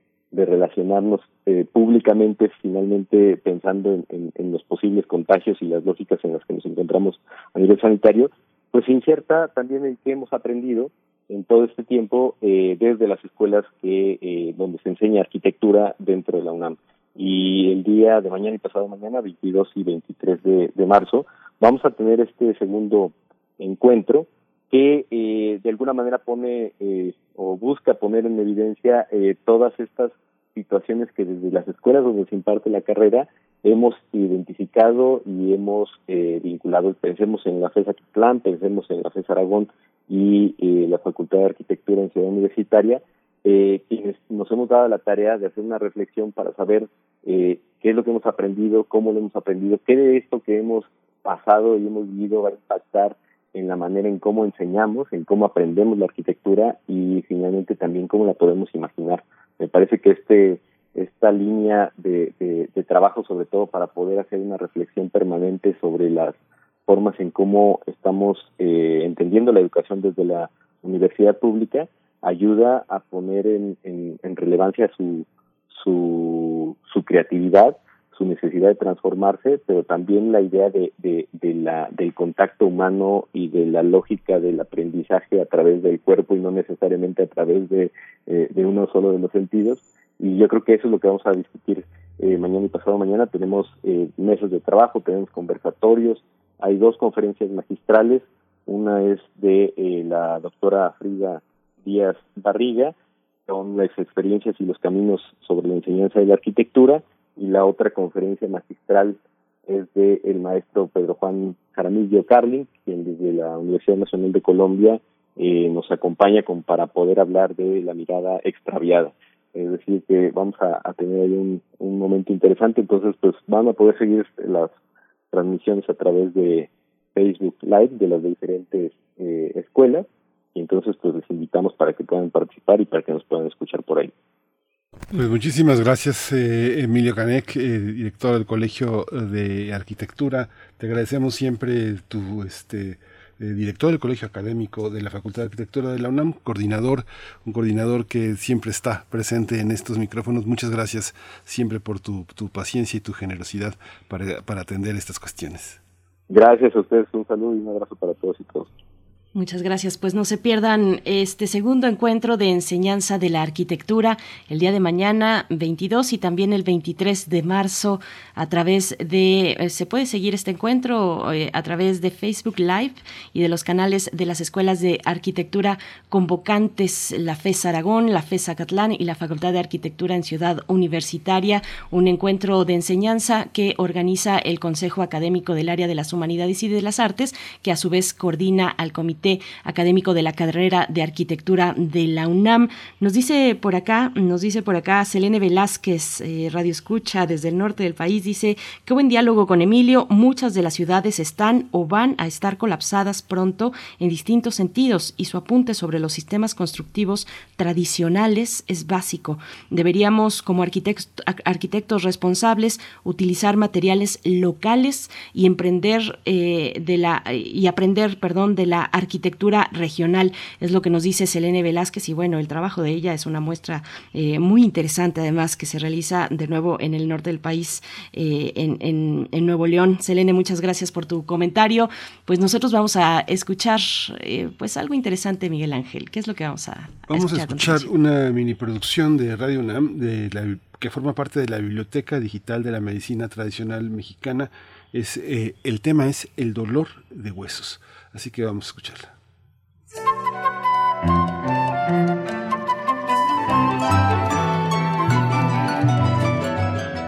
Biblioteca Digital de la Medicina Tradicional Mexicana.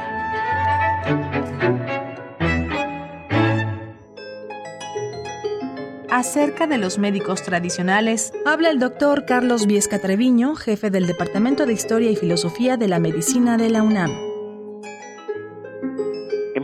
Sí. Y yo pienso que hay un, un, núcleo duro, que es justamente la continuidad de ese pensamiento milenario, que está tomando pues algunos aspectos muy, muy claves. Por ejemplo, lo que ya hace 40 años planteó por primera vez Alfredo López Austin y luego este, hicimos nuestra la idea a otras muchas gentes. Eh, la existencia de una clasificación que se basa en lo frío y en lo caliente y de una polaridad con dos elementos que tiene mucho que ver con el sistema de pensamiento y la concepción del mundo indígena prehispánico mesoamericano, planteando situaciones binarias no ternarias ni cuaternarias como se dan en otras culturas, ni de tres como se da en la India o como se da después en el pensamiento cristiano. Eh, aquí son dos.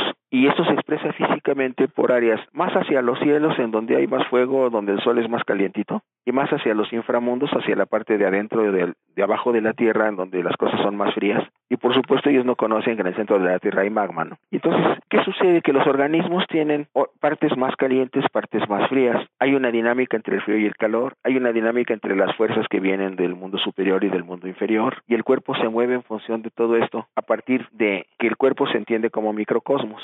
Es decir, el cuerpo humano remeda la visión del universo. Y esto también es otro elemento cultural muy importante. Todas las culturas plantean cuerpo como microcosmos, porque ahí se refleja el funcionamiento del universo. Si pensamos en la genómica y en la biofísica moderna, nuestra visión del cuerpo va tomando esas características. A veces ni siquiera nos damos cuenta de esto. Entonces, en el México prehispánico se, se juega con esto. Tenemos una parte alta de los cielos, que estarían del diafragma para arriba, una parte de los inframundos que estarían del diafragma para abajo, y una parte que sería el centro, lo propiamente humano, que corresponde a la superficie de la Tierra, y el inmediato arriba y el inmediato abajo, que corresponde a las zonas inmediatamente arriba e inmediatamente abajo del diafragma, con sus dos órganos eh, simbólicamente relacionados con el sol, el corazón, sol del día, arriba, y el hígado, sol de la noche, abajo dos órganos solares que están representando también la dinámica y en cierta forma un, un concepto dialéctico del movimiento y de, del universo. Entonces, el abajo se puede calentar o se puede enfriar, el arriba igual, y la enfermedad dependerá de cómo se movilice esto. Entonces, esta teoría la hemos encontrado estudiando grupos nahuas en el México Central. Se encuentra que corresponden los grupos mayas. No quiero decir que sea exactamente igual porque hay muchos años de separación y muchos kilómetros de distancia, pero el núcleo duro de esta visión del universo sobre un eje vertical está ahí, está entre los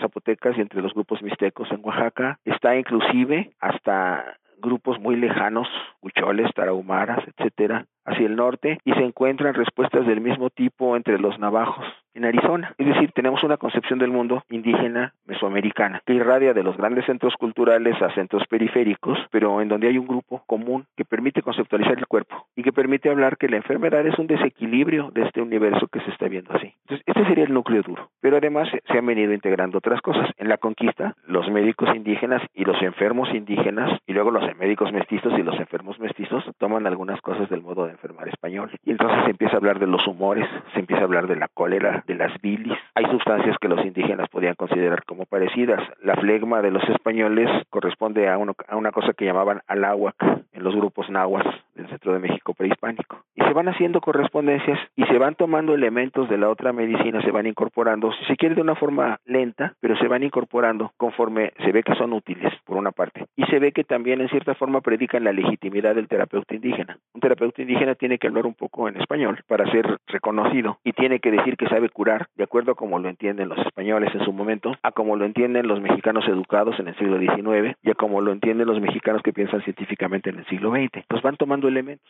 Primero los humores, después aparecerá eh, las lesiones. Eh, si se pone amarillo aparece un síndrome que se dijo que era de filiación cultural, la tiricia, que tiene hasta lindas melodías zapotecas para festejarla, y que es el ponerse amarillo, ictericia en términos médicos, que no es una enfermedad, es un síntoma que puede provenir de diferentes enfermedades. Ese es un síndrome en el pleno sentido de la palabra. Entonces se van tomando cosas y van tomando elementos de la medicina moderna. Muchos curanderos y muchos médicos tradicionales ahora hablan de microbios y al ratito hablarán de genes y de traslocaciones y de quién sé qué otras cosas.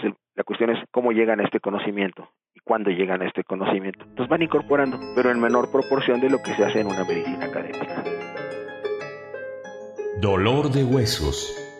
De acuerdo con la creencia popular, este malestar surge por un enfriamiento en los huesos, ya sea por cambios climáticos bruscos, salir a la intemperie sin abrigarse o mojarse cuando el cuerpo se encuentra caliente. En ocasiones este padecimiento suele presentarse con dolor en los pies, debilidad y dificultad para caminar. Se reporta que en Tepepan, Distrito Federal, y en Morelos es una condición común en las mujeres que acaban de dar a luz. Para evitar ese dolor de huesos, aconsejan a la mujer bañarse con un cocimiento de romero, Santa María, Maravilla, Zapote Blanco, Tepozán y Pirul, o también con agua de cedro. En Xochipala, Guerrero, toman desenfriol y neomelubrina. Para quitar el dolor de huesos, en Misantla, Veracruz, recomiendan los baños con el cocimiento de albahaca. Y en Santana, Tlacotenco, Distrito Federal, aconsejan a los adultos frotarse la parte adolorida con mentolatum y a los niños tomar un baño de temazcal.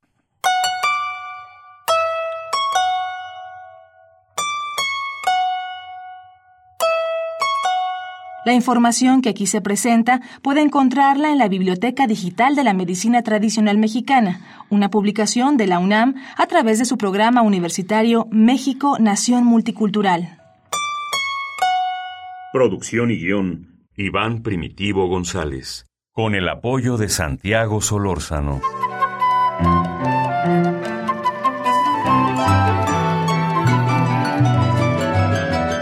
Biblioteca Digital de la Medicina Tradicional Mexicana.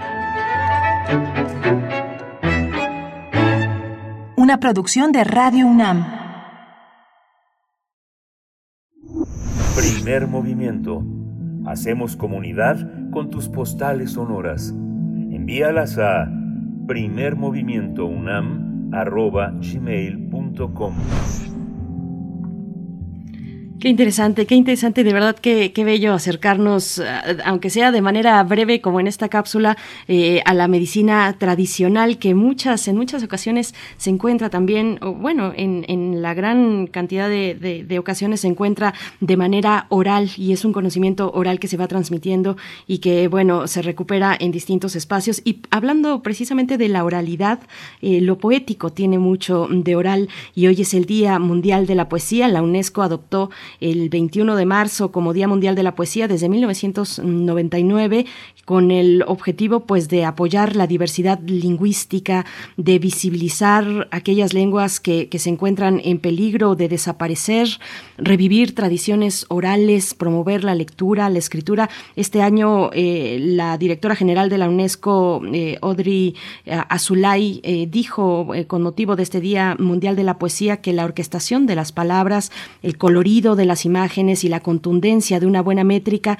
otorgan a la poesía un poder sin parangón como forma de expresión íntima que permite abrirse a los demás.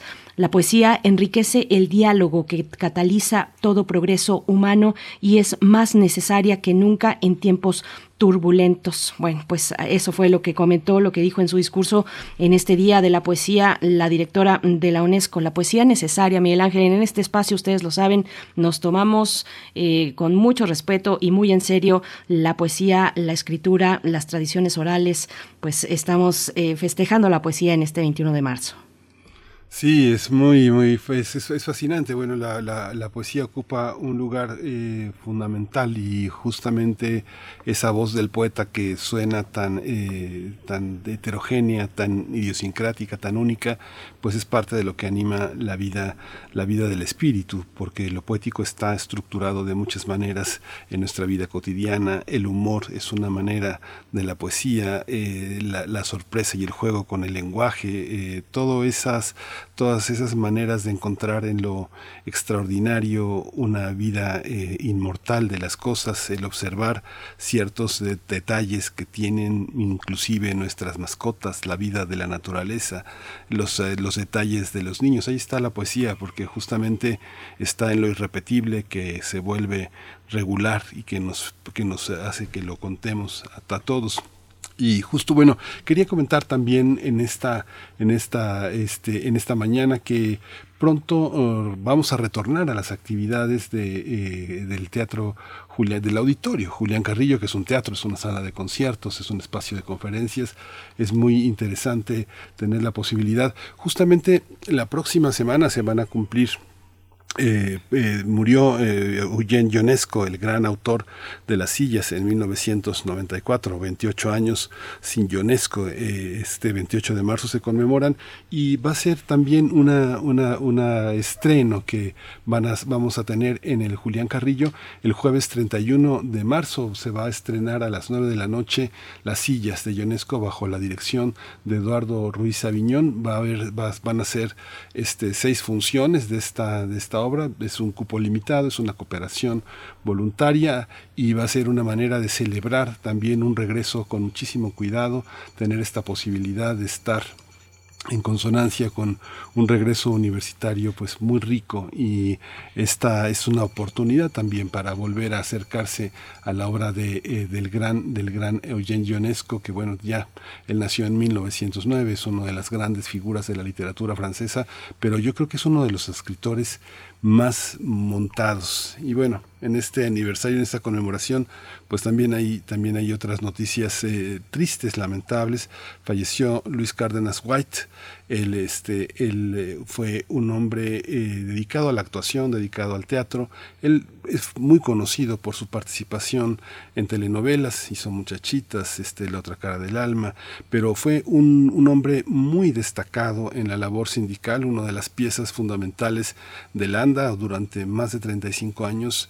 Él dio vida a muchos proyectos que son fundamentales para la vida de los actores, la parte de eh, la última, el último tramo de la vida, la vejez, pero también él, es uno de los, de los pilares de la estancia Dolores del Río, donde hay una cantidad de niños que, este, que hacen posible esta prestación actoral. Un hombre importante, él fue, eh, le damos el pésame, le doy el pésame, Ángeles Marín, ella fue, ella fue su pareja, una de las grandes actrices de nuestro país, y bueno, Luis Cárdenas deja un legado, un legado laboral, una, una protección, una, un pensar en los actores, eh, pues muy importante, Berenice. Pues, pues sí, eh, efectivamente esta noticia que se dio eh, ya hace un, par de días estuvo muy ajetreado este fin, este fin de semana eh, con muchas cuestiones en, las noticias y una de ellas pues lamentable esta pérdida de Luis Cárdenas.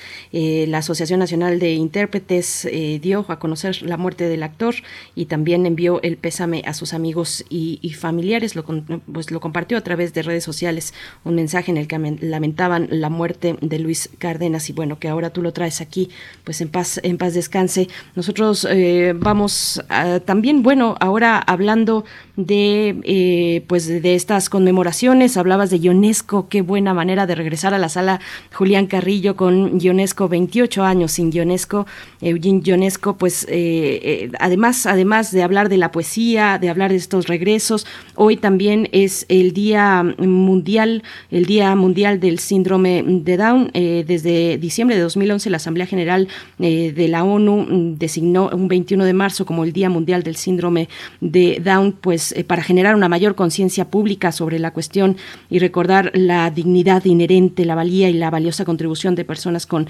discapacidad intelectual como promotores del bienestar y de la diversidad en sus comunidades. Y la invitación es para que ustedes se acerquen este lunes, este lunes al programa de Conciencia, Psicología y Sociedad. Yo tengo el placer, el privilegio de, eh, participar en ese proyecto, eh, un programa de la Facultad de Psicología con un equipo mm, eh, pequeño pero muy sólido, tanto de la Facultad de Psicología como de Radio UNAM. Y precisamente hoy será una emisión, una emisión para tratar, para abordar la cuestión, el tema del síndrome de Down Así es que, bueno, pues eh, está hecha la invitación eh, en este Día Mundial del Síndrome de Down, Miguel Ángel. Sí, es, es, es, un, es un tema muy importante, siempre postergado, eh, cada vez cada vez con más orgullo, con más amor de muchísimos padres sobre, sobre, este, sobre este tema que siempre tuvo una sombra de estigmatización.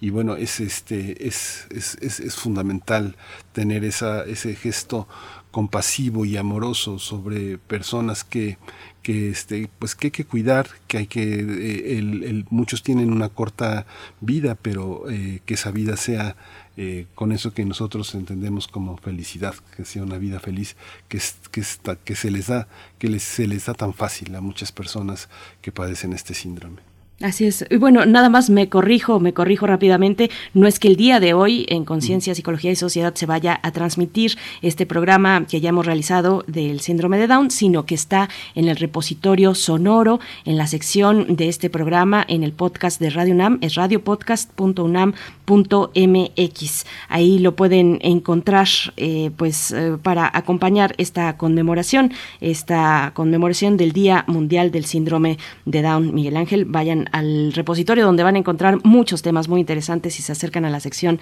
de conciencia, psicología y sociedad. Nosotros vamos a ir con música antes de despedirnos de esta segunda hora de la radio Nicolaita. Vamos a volver con poesía necesaria y también con la presencia de Luis Pesetti, eh, pues bueno, un eh, habitante también de esta radio durante mucho tiempo con su programa Hola Luis, que tuvo una permanencia de 14 años aquí en Radio UNAM. Vamos a estar conversando con él a propósito de dos publicaciones recientes y, bueno, antes nos vamos eh, con música. ¿Qué es lo que vamos a escuchar?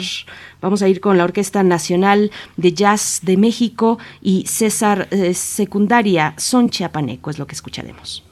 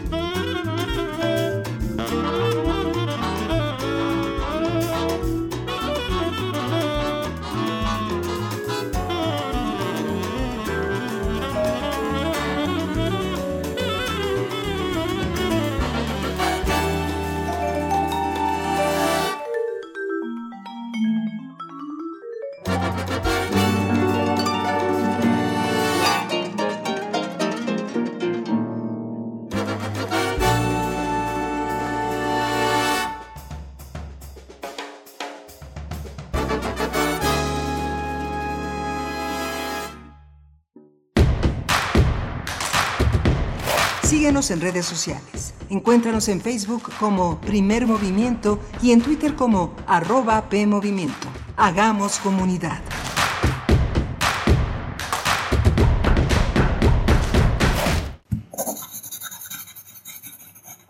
Un libro no termina con el punto final.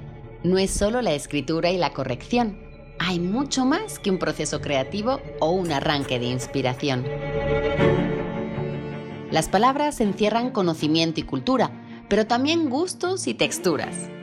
Los invitamos a probar los sabores y los saberes del lenguaje. Eso, todo eso, es lo que saben las palabras. Saben las palabras. El amor por el lenguaje en todas sus presentaciones. Con Laura García, todos los lunes a las 18.30 horas, retransmisión sábados a las 17 horas por el 96.1 de FM y el 860 de AM. Solo por Radio UNAM. Experiencia sonora. Los cuentos de Morena. No me importa, no me interesa el dinero. Otro hermano del presidente López Obrador recibiendo dinero en efectivo clandestinamente en pleno proceso electoral. Los corruptos son los más extravagantes. Revela la vida de lujos en el extranjero que lleva el hijo del presidente de México, José Ramón López Beltrán. Morenín Morenando, este cuento nos está arruinando. Es hora de cambiar y recuperar el tiempo perdido. PAN, unidos por un México mejor. Leer transforma, enriquece, educa, pero sobre todo, da libertad. 43 Feria Internacional del Libro del Palacio de Minería, un clásico de la Ciudad de México. En formato virtual, encuéntranos en redes sociales como arroba filminería, del 24 de marzo al 3 de abril de 2022. Te esperamos a partir de las 11 horas. Invita a la UNAM a través de su Facultad de Ingeniería. La feria del libro más antigua del país. Recuerda, más libros, más libres. www.filminería.unam.mx Vamos a tomar las ondas con la misma energía con que tomamos las calles. Vamos a desmontar los armarios. Vamos a deconstruir el patriarcado. Y sí, lo vamos a tumbar. Violeta y oro. Todas las voces. Violeta y oro. Todos los domingos a las 11 de la mañana por Radio UNAM. Radio UNAM. Experiencia sonora. Encuentra la música de primer movimiento día a día en el Spotify de Radio UNAM y agréganos a tus favoritos.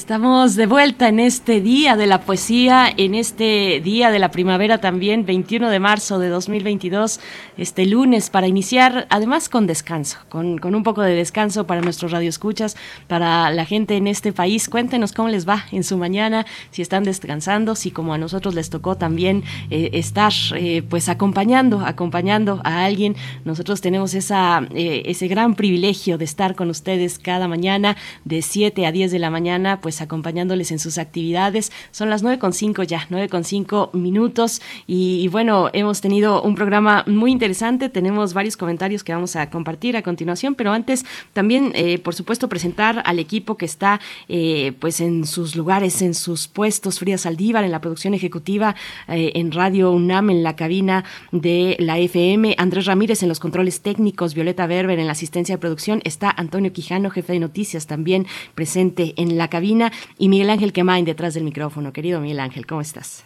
Hola Berenice, buenos días a todos nuestros radioescuchas. Gracias por seguir esta emisión de Primer Movimiento en un día tan importante como el 21 de marzo, tan esperado y siempre con un, un motivo de reflexión importante es un, un, día que hemos tenido eh, una serie de temas para discutir que son importantes en nuestra creación de ciudadanía, el tema de la movilidad, de la, del ordenamiento territorial y también esta presencia que vamos a tener en un momento de Luis Pesetti. Luis Pesetti es un hombre eh, muy importante en el desarrollo del, pensamiento en América Latina, un pensamiento artístico, un pensamiento sin etiquetas, un hombre que se ha acercado a, las infancias, a las múltiples infancias, a la, adolescencia, un hombre que ha sabido este, derribar muchas fronteras en el pensamiento y que ha tenido una obra creativa importante del que hay testimonio en su propio sitio de internet en los libros. Hoy presenta dos libros, hoy va a estar muy cerca de los lectores. Es un regreso que muchos, muchos, muchos festejan porque muchos le han dicho hola Luis, hola Luis. Y ese, y ese Luis Pechetti pues va a estar en un momento con nosotros. Ay, sí, nos llena de, emoción, de verdad. Espero que no se sienta Luis Pesetti abrumado con nuestro, nuestro, entusiasmo, pero es que nos ha acompañado en momentos muy entrañables, en momentos muy bellos y muy significativos de la vida. Así es que hoy, por hoy vamos a invertir el orden, vamos a tener primero la mesa del día, porque ya está Luis Pesetti listo, y después tendremos la poesía necesaria, y, y también vamos a ir leyendo sus comentarios, pero vámonos, vámonos ya directamente con la mesa del día. Vamos. Primer movimiento. Hacemos comunidad con tus postales sonoras. Envíalas a primermovimientounam.gmail.com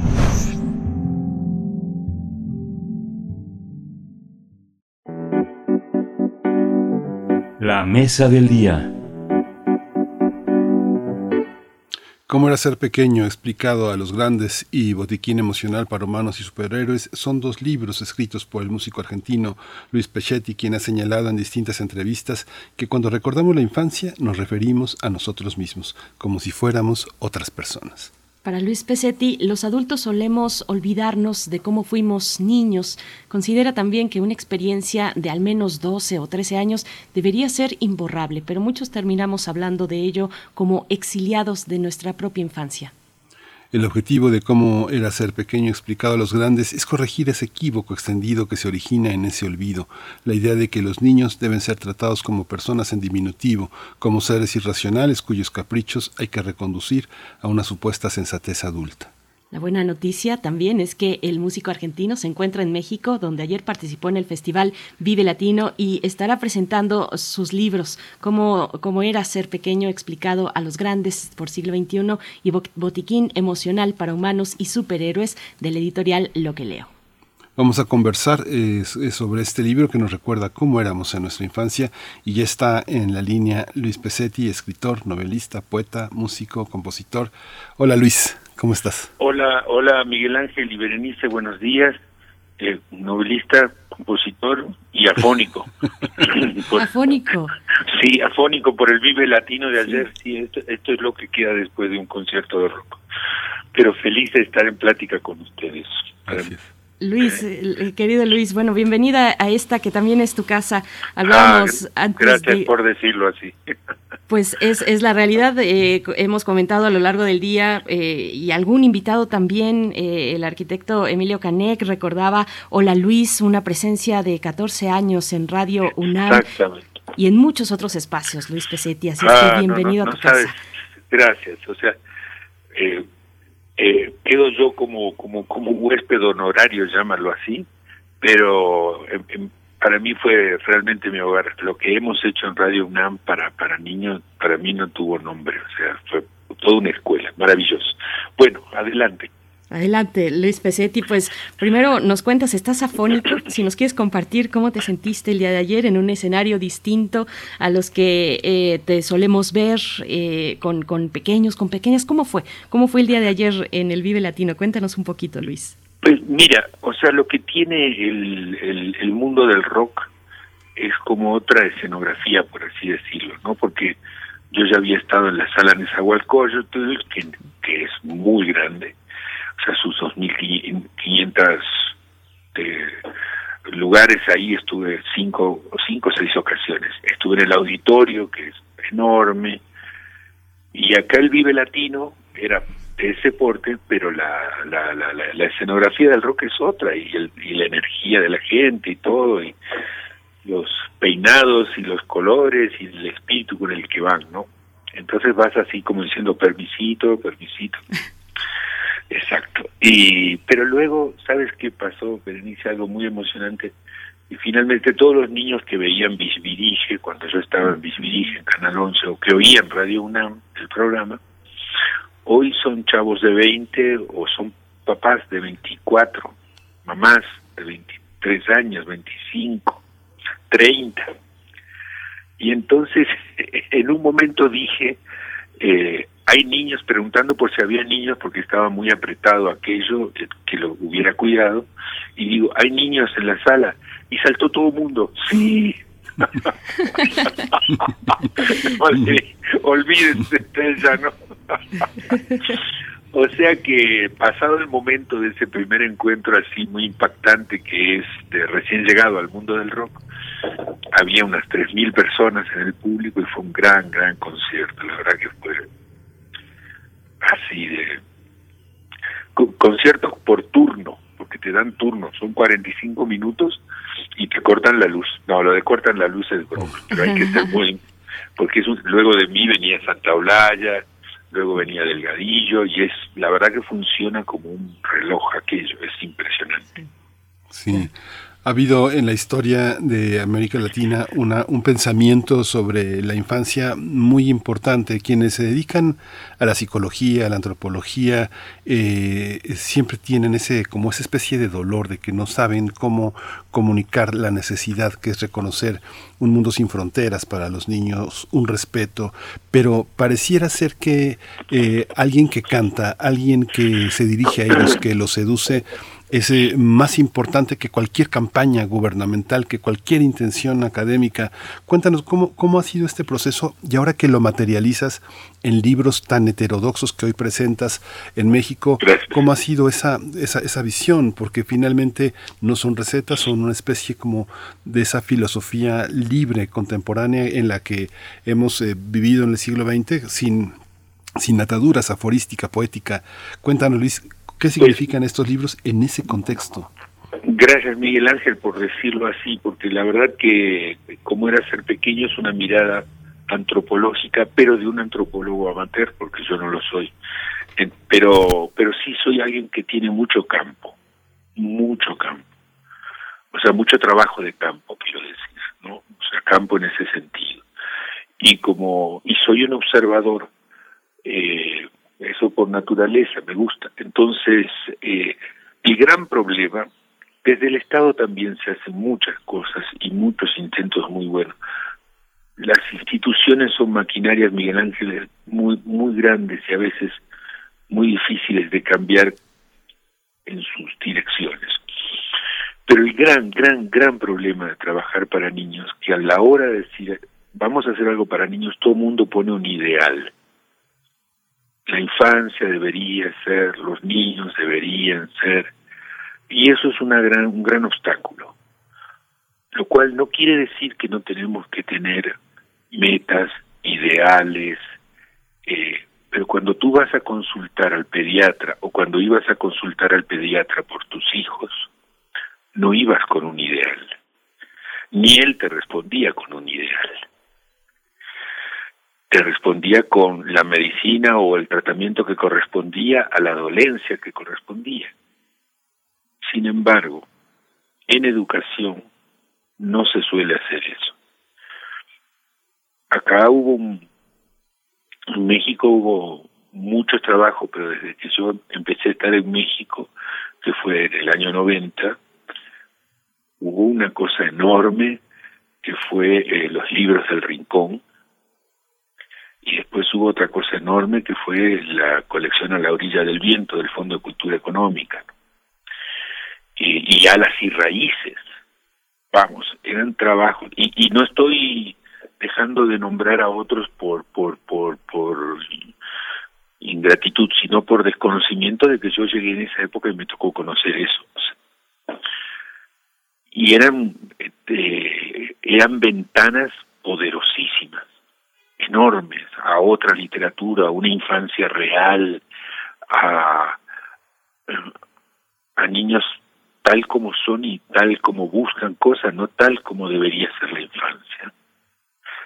No sé si se, se entiende la idea, Miguel Ángel, pero el obstáculo es el ideal.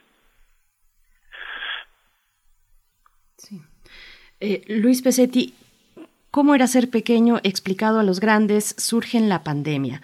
Luis, ¿qué, ¿Qué reflexiones te cruzaban en, esta vorágine, en estos meses, en los meses tal vez más duros de encierro, en esos meses en el que todos nos volvimos a congregar, a concentrar en espacios que tuvimos que reformular, eh, que eh, reorganizar, mm, vernos en jornadas de tiempo que no teníamos eh, bajo nuestro control o no pudimos suponer lo que significaba una convivencia cotidiana de, de largo tiempo con eh, con todos los miembros de nuestra familia, eh, con nuestros animales de compañía.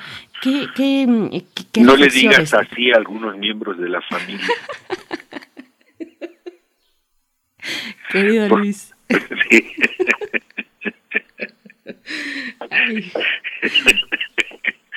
Pues saludos, saludos a, a, todos, a todos, a todos queridos. Muy bien resuelto, muy bien resuelto. Querido Luis Pesetti, ¿cómo, lo viviste? ¿Qué, qué, reflexiones te cruzaban? Eh, a ver, creo que en, eso nos empareja, la, la biología nos emparejó a todos, ¿no? Y estábamos, yo creo que estábamos, es muy pronto para, para verlo en perspectiva, pero estábamos todos eh, resolviendo el día a día y siempre con la esperanza de que esto iba a durar 15 días nomás. 20 días. Pero cuando nos quisimos dar cuenta llevábamos seis meses, ¿no? Y sacábamos selfies, miren, hago pan casero. Eh, pero hoy viéndolo a apenas un año y medio de distancia, eh, yo no puedo creer lo intenso que fue y, y la fortaleza que, que tuvimos todos. O sea, fue enorme, enorme. Una capacidad de resiliencia, es decir, seguir adelante con la escuela de los niños, yo tengo hijos pequeños, seguir adelante con la escuela de los niños, con el trabajo, con el día a día, y que nada quedara afuera salvo la plancha, porque a nadie le importaba que las cosas estuvieran planchadas, eh, fue un, una, una proeza humana. Yo creo que lo que hay que valorar es la, la, la capacidad que todos tuvimos como países. ¿no? Ahora, lo que sale, no sé si estoy respondiendo bien tu pregunta, Berenice. Pues, pues no creo que haya una respuesta, una respuesta correcta, querido Luis. Claro, bueno. Lo que queda de eso es, por ejemplo, como anécdotas es, los niños no quieren saber más nada con la pantalla como método de aprendizaje. O sea, como, como interfase de aprendizaje. Tú le dices hoy a un niño, vamos a ir a una clase por Zoom y le sale una reacción así muy fuerte. Eh, se valoró mucho más lo, lo, presencial, quedó mucho más fuerte lo presencial. Y, y a todos nos dimos cuenta que éramos humanos en lo finito, no, no es que no sabíamos que éramos humanos pero de repente se hizo muy fuerte la posibilidad de que esto se acabara. a, mí me llevó a escribir mucho, mucho. De hecho, en la pandemia saqué cuatro libros y un disco. Y, era mi manera de, de mantener la, no la cordura, porque eso sería demasiado extremo así, pero sí de mantener un equilibrio de sentido. Es decir, yo necesitaba tener un sentido más allá de este inmediato sobrevivir. ¿no? Sí. Y hay una, y una cosa, Luis, que los niños con quienes has trabajado tanto, este, fueron considerados como un peligro, ¿no? Como un peligro para los abuelos. Se les, se les alejaron, se les pusieron a distancia y bueno, la estrategia de vacunación pues fue la más tardía. Ha sido una parte en la que la toxicidad de los niños ha, estado por, por, por delante, colocándolos como, como agentes mortales de alguna manera, ¿no? Sí, eh, no sé si toxicidad, si me permites, pero sí hubo un quiebre en en esto de las relaciones de, familiares y todo, que había que tener cuidado y que había que tener cuidado, pero en algún punto era lo que tocaba Miguel Ángel, o sea, no se sabía nada, o sea, no, no estoy diciendo que estuviera bien, Es decir, no sabíamos, no sabíamos. Yo mismo, en, no me acuerdo en qué etapa del, del, confinamiento más duro, uno de mis hijos tuvo un resfrío de los resfríos normales. Y los médicos nos decían ponte barbijo, yo no, no me iba jamás a, a poner en un cuarto al niño y a mí en otro cuarto ni cosas así, pero recuerdo que un día me puse el barbijo en la convivencia todos juntos en casa. Y luego me pareció un absurdo y me lo quité, pero ni una cosa estaba mal. O sea, y desde un lugar eh, de, decisión como funcionario, ¿qué, ¿qué le dices a tu población? No le vas a decir, hagan según sientan, ¿verdad? No. Es muy, muy, muy, muy, muy delicado. Pero, a ver, tratando de retomar eh, lo, que nos une para charlar. El, el tema del libro.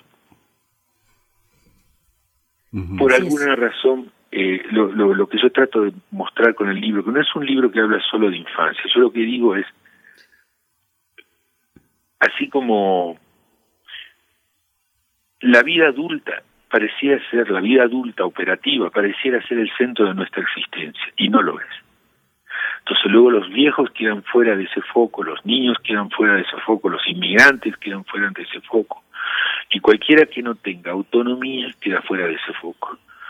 Entonces, tú, Miguel Ángel, Berenice, yo, nos vamos a no sé qué país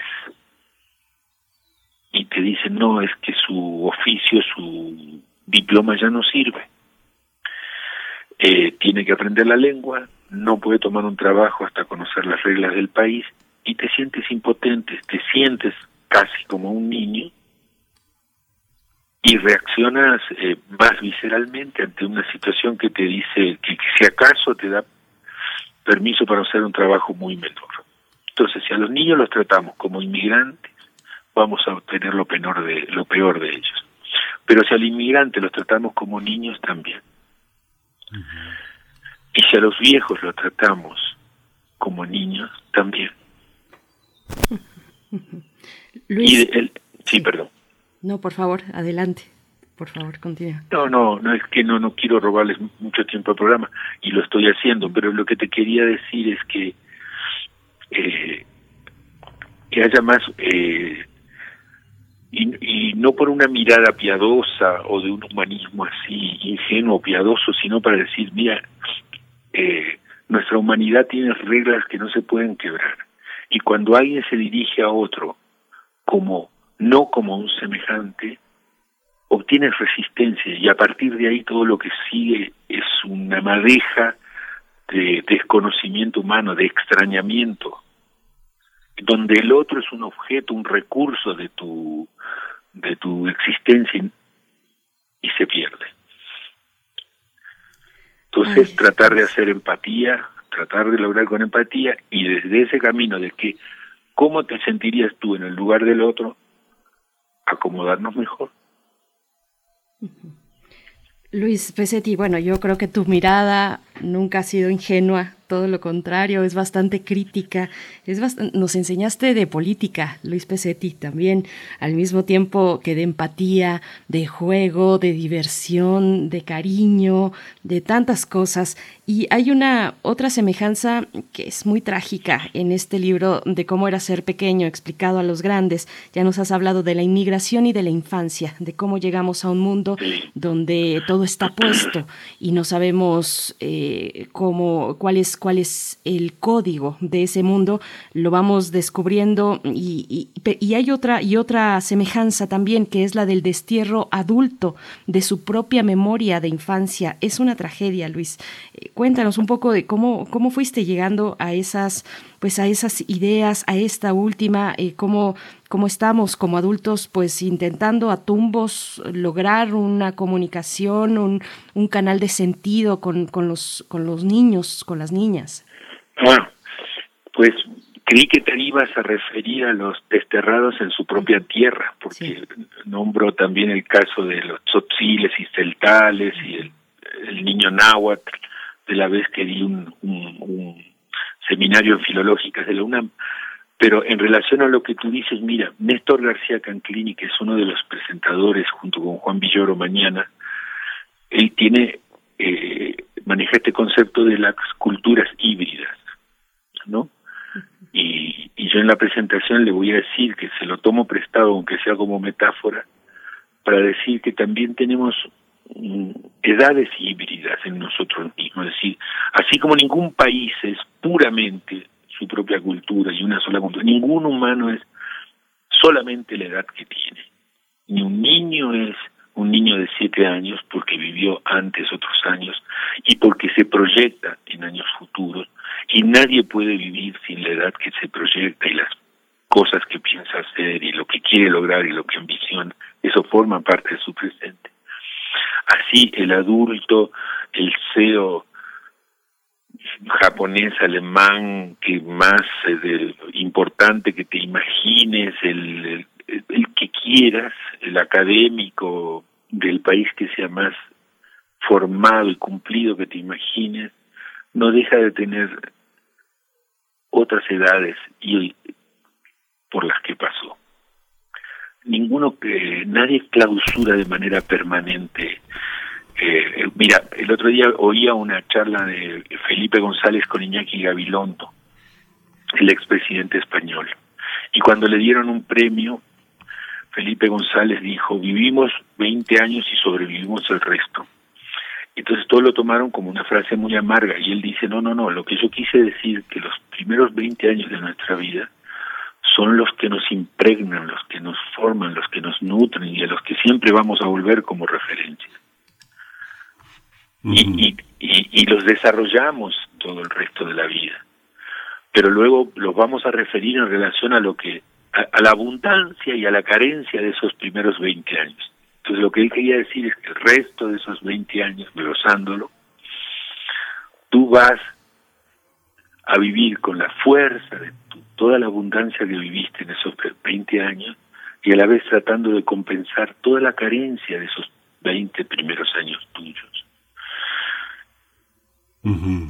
Ay, Luis, una, ahora que mencionas a García Canclini, que es una parte seria, rigurosa, una parte también muy novedosa en las ciencias sociales, de, al acuñar esta noción de, de culturas híbridas y de y de señalar la heterogeneidad le da le da un carácter a la presentación muy interesante pero el pero también que, que intervenga eh, ese niño que se llama Juan Villoro es importante porque también Villoro es una persona que ha logrado tener un conjunto de asociaciones, de sorpresas en el lenguaje, de hacer una gran crónica de la cotidianidad donde no parecen los ojos de una persona adulta, sino una, una mirada fresca permanente. Pero quería señalar una cosa que me llama la atención. Me parece también que entre nosotros, entre las ciencias sociales, la psicología, cómo era ser pequeño, explicado a los grandes, está inmerso en una colección que se llama Educación que aprende en siglo XXI, que ha sido una editorial muy importante para el desarrollo de la psicología. ¿Cómo entender esta parte, esta, esta diversidad de encuentros que tú has construido con, un, con, con, con personas que han ido creciendo? Yo ayer estuve un poco hipnotizado. Dije, voy a escuchar a Luis Pesetti y estuve hipnotizado yo creo que más de dos horas escuchándote, escuchando el moco, escuchando muchas canciones que son muy importantes, pero también observando a los niños que te observan, los niños que te observan, que vienen de Montessori, eh, eh, de, de, de, de muchas escuelas activas, pero también niños de escuelas públicas. O sea, es muy impresionante cómo desde distintas ópticas de participación infantil te ponen atención. Y es una pregunta que te hacen siempre. ¿Cómo logras que te pongan atención? ¿Cómo construir esa comunicación? ¿no? Yo veo que hay, hoy hay otro fenómeno como tú, que es 31 eh, minutos, con, una, con un enorme dinero, una gran cantidad atrás, pero también con mucha imaginación. ¿Cómo logras, Luis, que, se, te pongan atención? Bueno, fíjate que creo que me estás dando pie, Miguel Ángel, para que diga que esa, esa pregunta fue la que dio nacimiento a este libro, ¿no? Cuando yo trato de explicar eh, qué me pasa cuando, eh, qué me pasa intuitivamente cuando me encuentro con niños y, de ahí respondo. Yo tuve una ventaja que es que antes de empezar a trabajar con niños hubo decenas y o sea, años y años y años y años de toda una cultura de trabajo con niños y, a la vez que yo venía del mundo de la comedia para adultos, ¿no? Y, yo a mí me tocó vivir de los primeros quiebres eh, en donde los niños eh, se estaban buscando otras narrativas. Antes los niños no sabían que podía haber otras narrativas para ellos. Hoy los niños la saben, cualquier niño hace clic en un, en un control remoto y tiene narrativa y al mismo tiempo tiene narrativas de niños de 0 años hasta 18 hasta adolescentes. Cualquier niño tiene acceso, sea por YouTube o por plataforma, a todas las narrativas para todos, pero antes no. Hola. Sí, te escuchamos, te escuchamos, Luis. Eh, ah, que están llamando ahí de la W, entonces les dije que se esperen. entonces, hay que se esperen tantito. Entonces a mí me tocó vivir el quiebre de salir como profesor a dar clases para niños que me dijeran, ay Luis, pero eso es para, para niños chiquitos y que yo me quedara en blanco. Y los que me lo decían, Miguel Ángel, eran niños de cinco años. Entonces, entonces yo dije, a ver, ¿qué pasa si estos niños que tienen cinco años me dicen que lo que se supone que es la música para ellos no les funciona porque los representa como muy chiquititos. Entonces mi gran valor fue estar con mucho trabajo de campo. Yo tenía 500 alumnos por semana y tenía que resolver, ¿me entiendes? Tú tienes que resolver 500 alumnos por semana porque vas de clase en clase, 20 alumnos, 20 alumnos en este grado, en el otro, en el otro, en el salón, salón, salón, salón, salón. Tienes que resolver todas las clases de la semana como maestro en campo, pero te dicen, ¿sabes qué? Todo tu bagaje teórico y de cancionero no sirve. Tan insistentes. No sirve. Ah, y entonces, ¿cómo nace la mirada? Nace de ver lo que funciona. Como los biólogos, yo no sé, nace de ver como, como, a ver, ¿qué, funciona? Y empecé a buscar ahí en el campo. Y lo que funcionaba era observar lo que ellos hacían. Yo tenía el, hábito de la comedia y, empecé a hacer como monólogos, nada más que he hecho canciones de lo que observaba. Y así nació. Pero nació de quedarme sin letra. ¿Sí? O sea, tú vas a becado a una población como antropólogo, como sociólogo, como estudioso, a conocerla y llegas y dicen gracias, pero su visión que usted tiene de nosotros nos ofende. Ah, ¿me entiendes? Sí. pero la beca dura un año y tienes que seguir ahí, Miguel Ángel. Sí. ¿Cómo le haces? Pues Luis Pesetti, te, te dejamos ir por ahora. Sabemos que tienes muchas actividades, pero te llevamos siempre en un lugar muy bello, Luis Pesetti. Hoy Miguel Ángel, muchísimas gracias. Muchas gracias. La invitación para que el día de hoy, lunes 21 de marzo, al mediodía, en la librería del sótano de Miguel Ángel de Quevedo, pues se puedan acercar a la, a la firma de libros de cómo era ser pequeño, explicado a los grandes, editado por siglo XXI, y Botiquín Emocional para Humanos y Superhéroes, de lo que leo de Santillana. Muchas gracias y hasta siempre, Luis Pesetti. Siempre. Un gran abrazo. Gracias. Hasta pronto. Bueno, pues ya se va a atender eh, pues múltiples compromisos eh, de difusión de estos libros que junto con otros dos ha eh, publicado en estos tiempos de pandemia Luis Pesetti, Miguel Ángel y bueno pues Cuéntenos, cuéntenos ustedes su canción favorita de Luis Pesetti. ¿Cuál es? Cuéntenos en redes sociales. Yo tengo que decir que tengo tres hermanas pequeñas y con ellas no me perdía Bisbirige. Soy de, soy gran fan de Bisbirige y, y ahí es donde pues nos encontrábamos en la música con Tongo Tongo, eh, bueno, con todas las canciones de Luis Pesetti y también ahora con sus libros. Miguel Ángel, nos vamos a ir con la poesía. Nos vamos a ir con la poesía, justamente Luis Pesetti. Primer movimiento. Hacemos comunidad con tus postales sonoras. Envíalas a primermovimientounam.gmail.com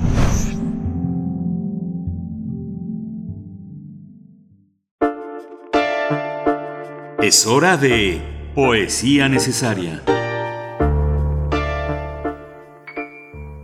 Hoy la poesía necesaria está dedicada a Luis Pesetti cómo era ser pequeño, explicado a los grandes. Es parte de este encuentro con este escritor, poeta, cantante, animador, que dice, ¿qué esperan los pequeños de los adultos? Y esto es lo que dice Pesetti. Este fue mi guion secreto como maestro, escritor y artista, siempre. Los chicos no están pendientes de cómo maneja la tecnología su maestro. No intenten competir con la pantalla, pues esperan otras cosas de nosotros.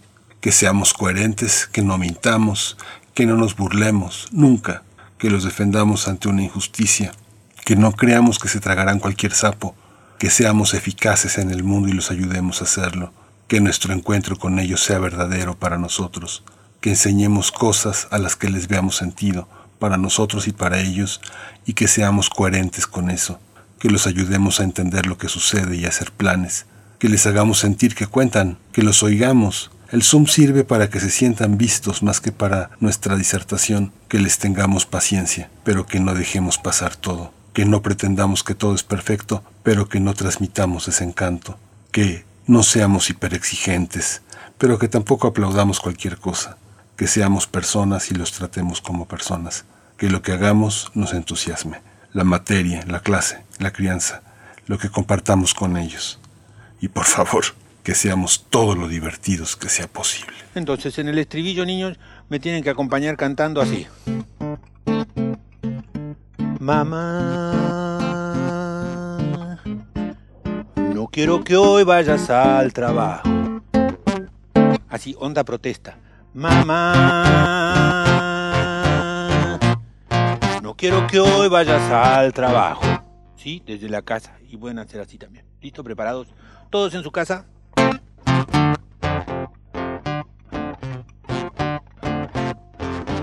Mamá, no quiero que hoy vayas al trabajo.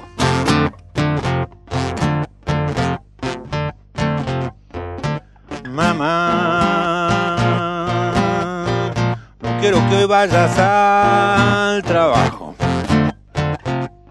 No se trata de estar pegoteados todo el día. No me abraces, no te encimes, no compenses, solo no quiero que hoy vayas al trabajo. Mamá, cuando me quedo solo en casa aquí se oyen ruidos raros y unas voces que no sé de dónde vienen. Uh, lo que menos quiero es que te asustes, pero si un día al regresar me encuentras mal o no me encuentras, en fin, tú sabrás,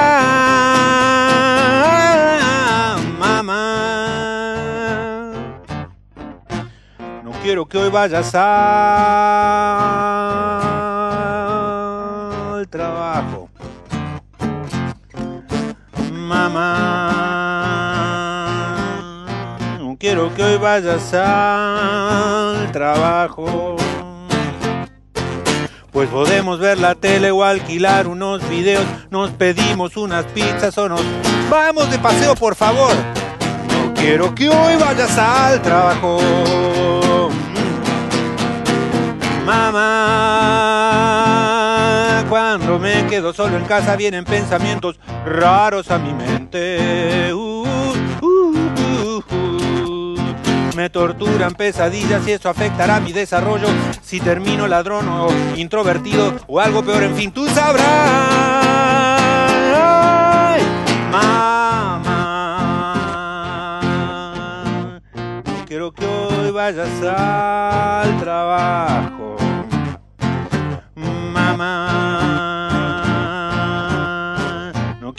vayas al trabajo. Ya miré por la ventana, vi el tráfico muy lento. Llegarás tarde al trabajo y a morir de aburrimiento. No quiero que hoy vayas al trabajo. No quiero que hoy vayas al trabajo. No quiero que hoy vayas al trabajo.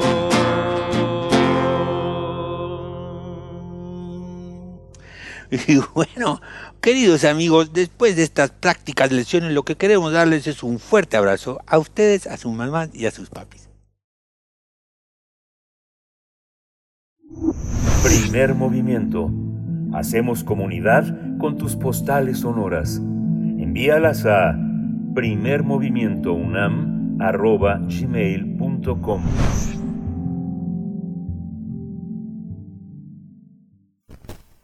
Regresamos pues, eh, después. es, muy interesante. Es que bueno, es que lo que los niños, muchos niños quieren es que sus papás no vayan al trabajo y, y, no quieren que estén pegoteados, sino simplemente saber que están ahí en el otro, en la otra habitación, si es que se tiene otra habitación.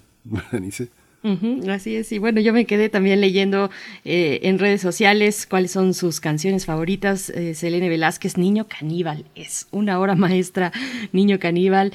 Nos dice R. Guillermo, bye bye, Angelina también, pero bueno, está El Vampiro Negro, es legendario, El Moco, que ya decías tú también, Miguel Ángel, eh, no nos digan siempre, no es una belleza, también de protesta, queremos comer, otra protesta, los changos, bueno, sí, la rebeldía total. Y, y para seguir, para seguir en esta buena onda. Estamos ya en compañía de Valeria Lemus, coordinadora del Centro Cultural Autogestivo El 77, para hablarnos de las actividades que realizarán en marzo. Valeria Lemus, bienvenida a Primer Movimiento. Buenos días.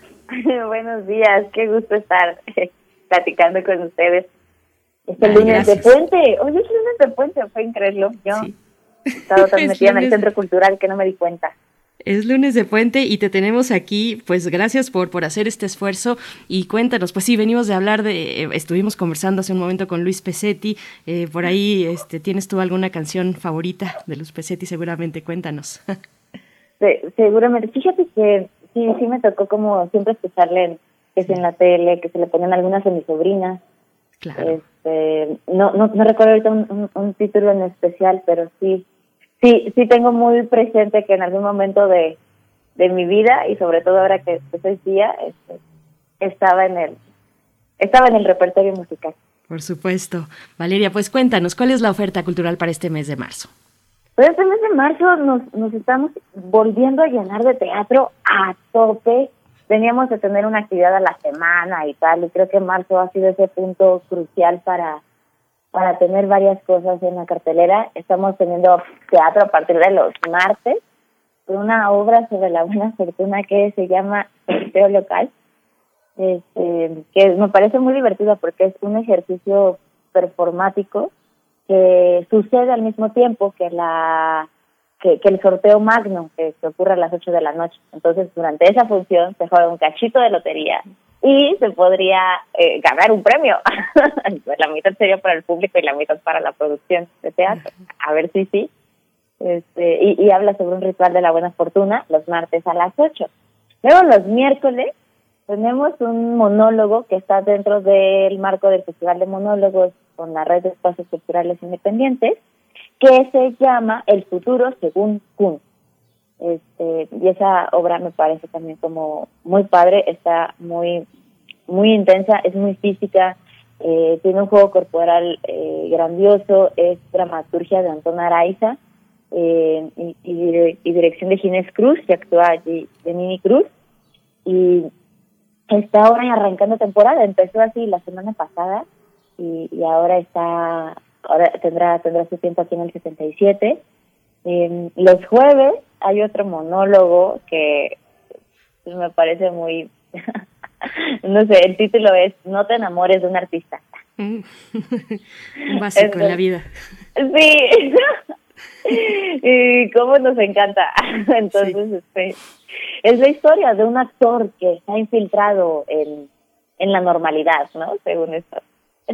Entonces, pues habla un poco sobre pues este amor por el que nos dedicamos a las artes y creo que eso me parece muy muy entrañable. Es escrita e interpretada por Martín Ledesma, que es un creador escénico y gestor cultural que principalmente hace muchas actividades en el barrio de, bueno, no en el barrio, realmente en, en todo Iztapalapa y que tenemos la fortuna de recibirla ahora en el 77 los días jueves solo de marzo, entonces le quedan dos funciones y hay que aprovecharlo a top.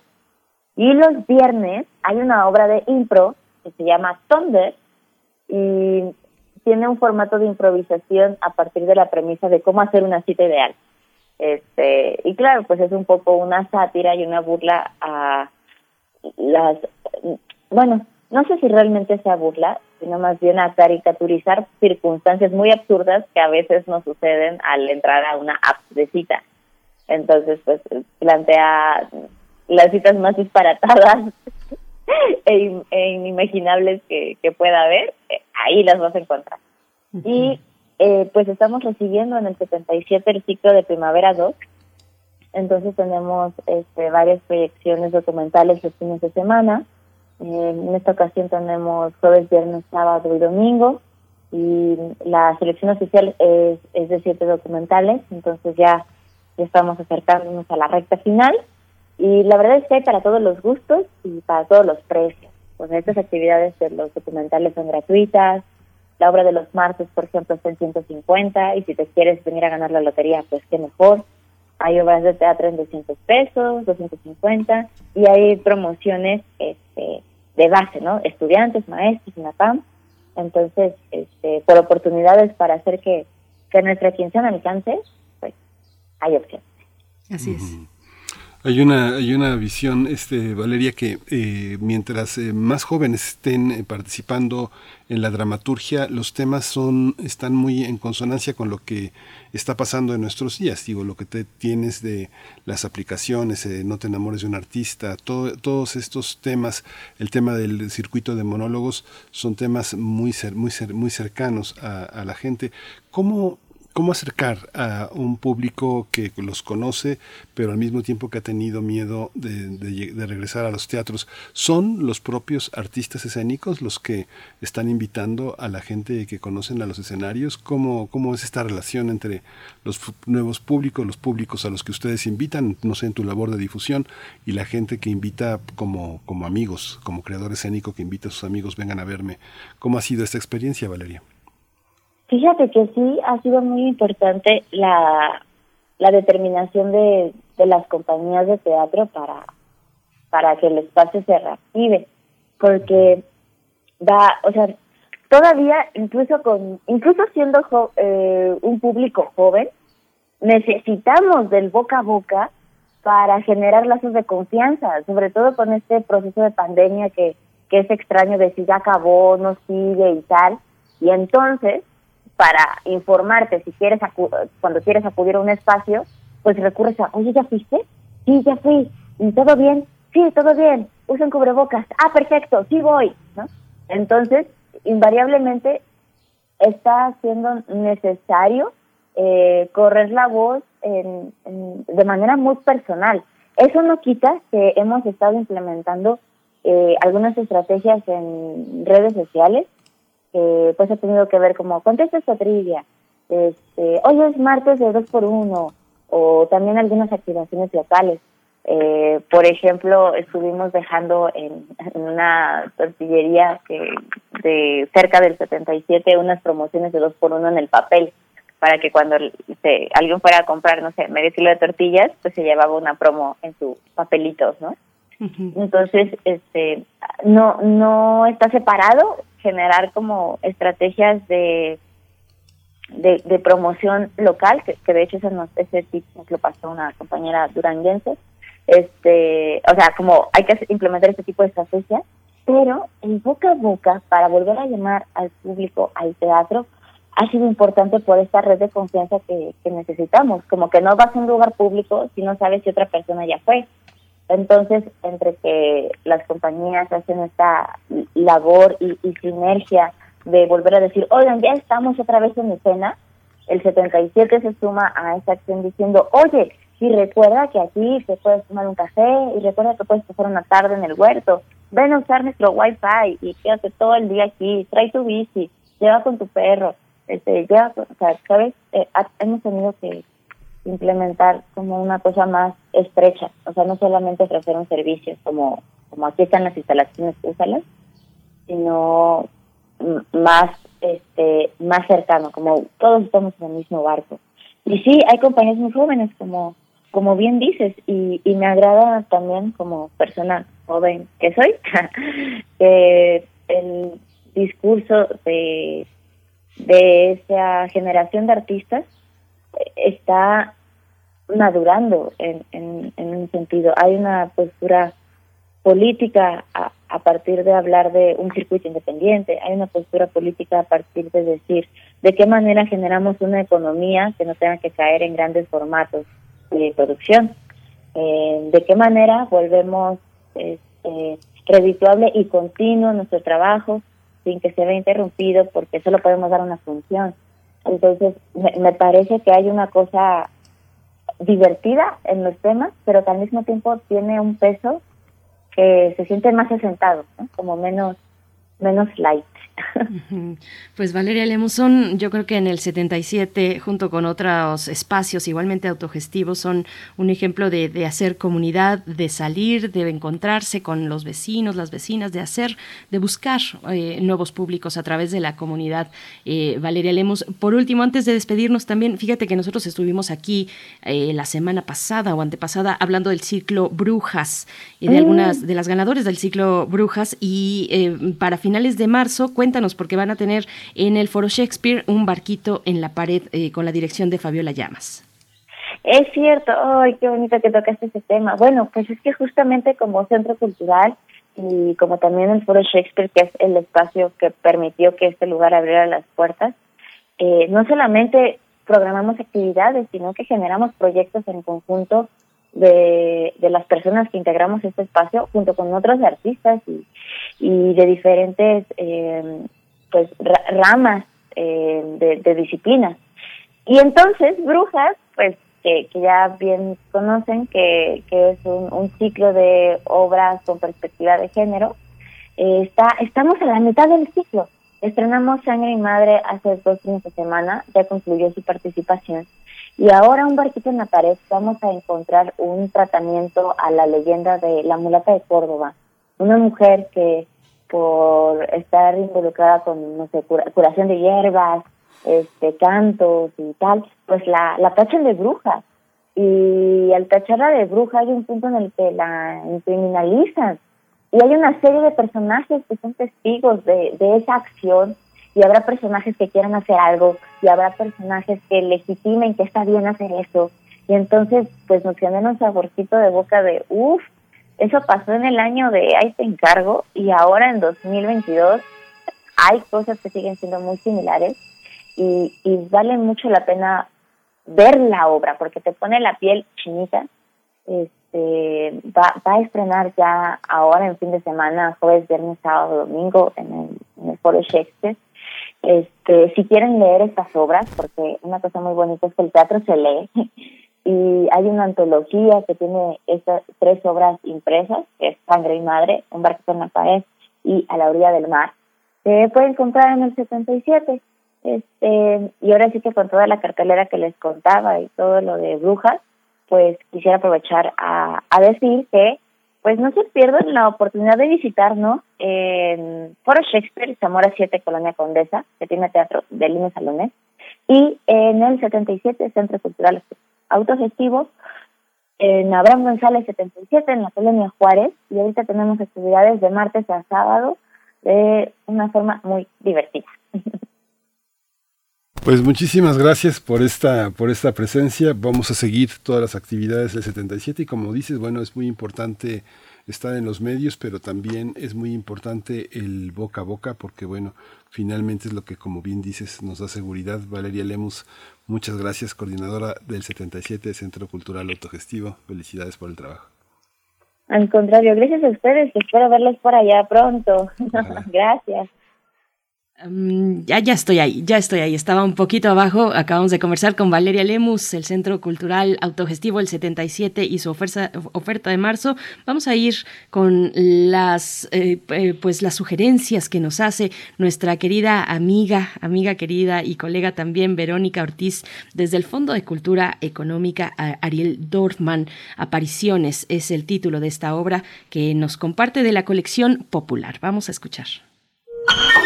Muy buenos días, amigas, amigos. Desde luego a ustedes que siguen Primer Movimiento y a todo el equipo que lo hace posible.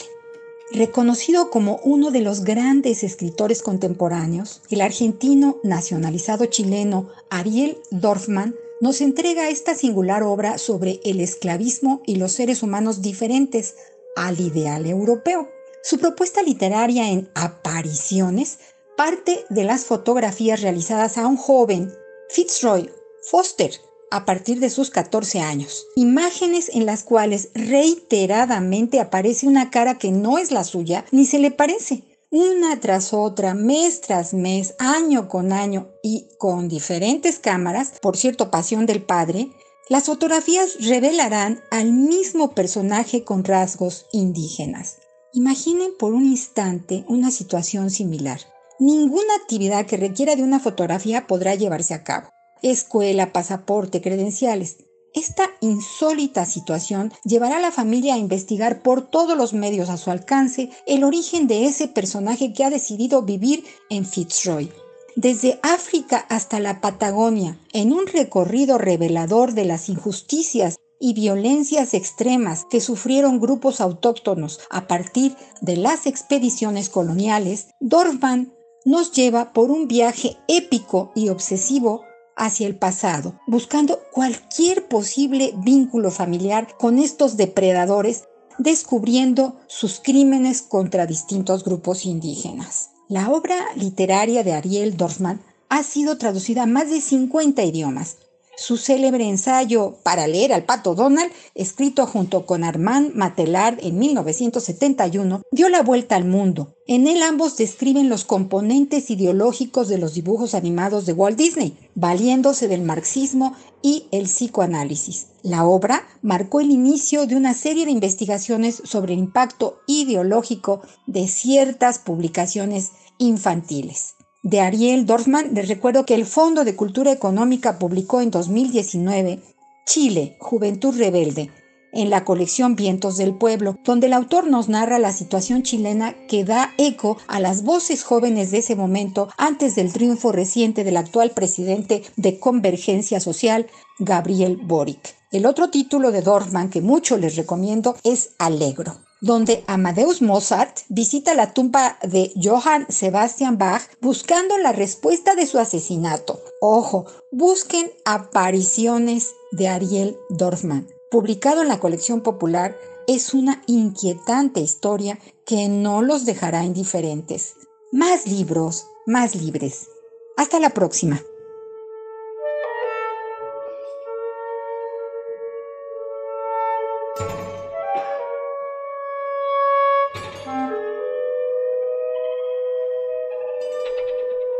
Pues como siempre agradecemos la participación de nuestra querida amiga Verónica Ortiz desde el Fondo de Cultura Económica.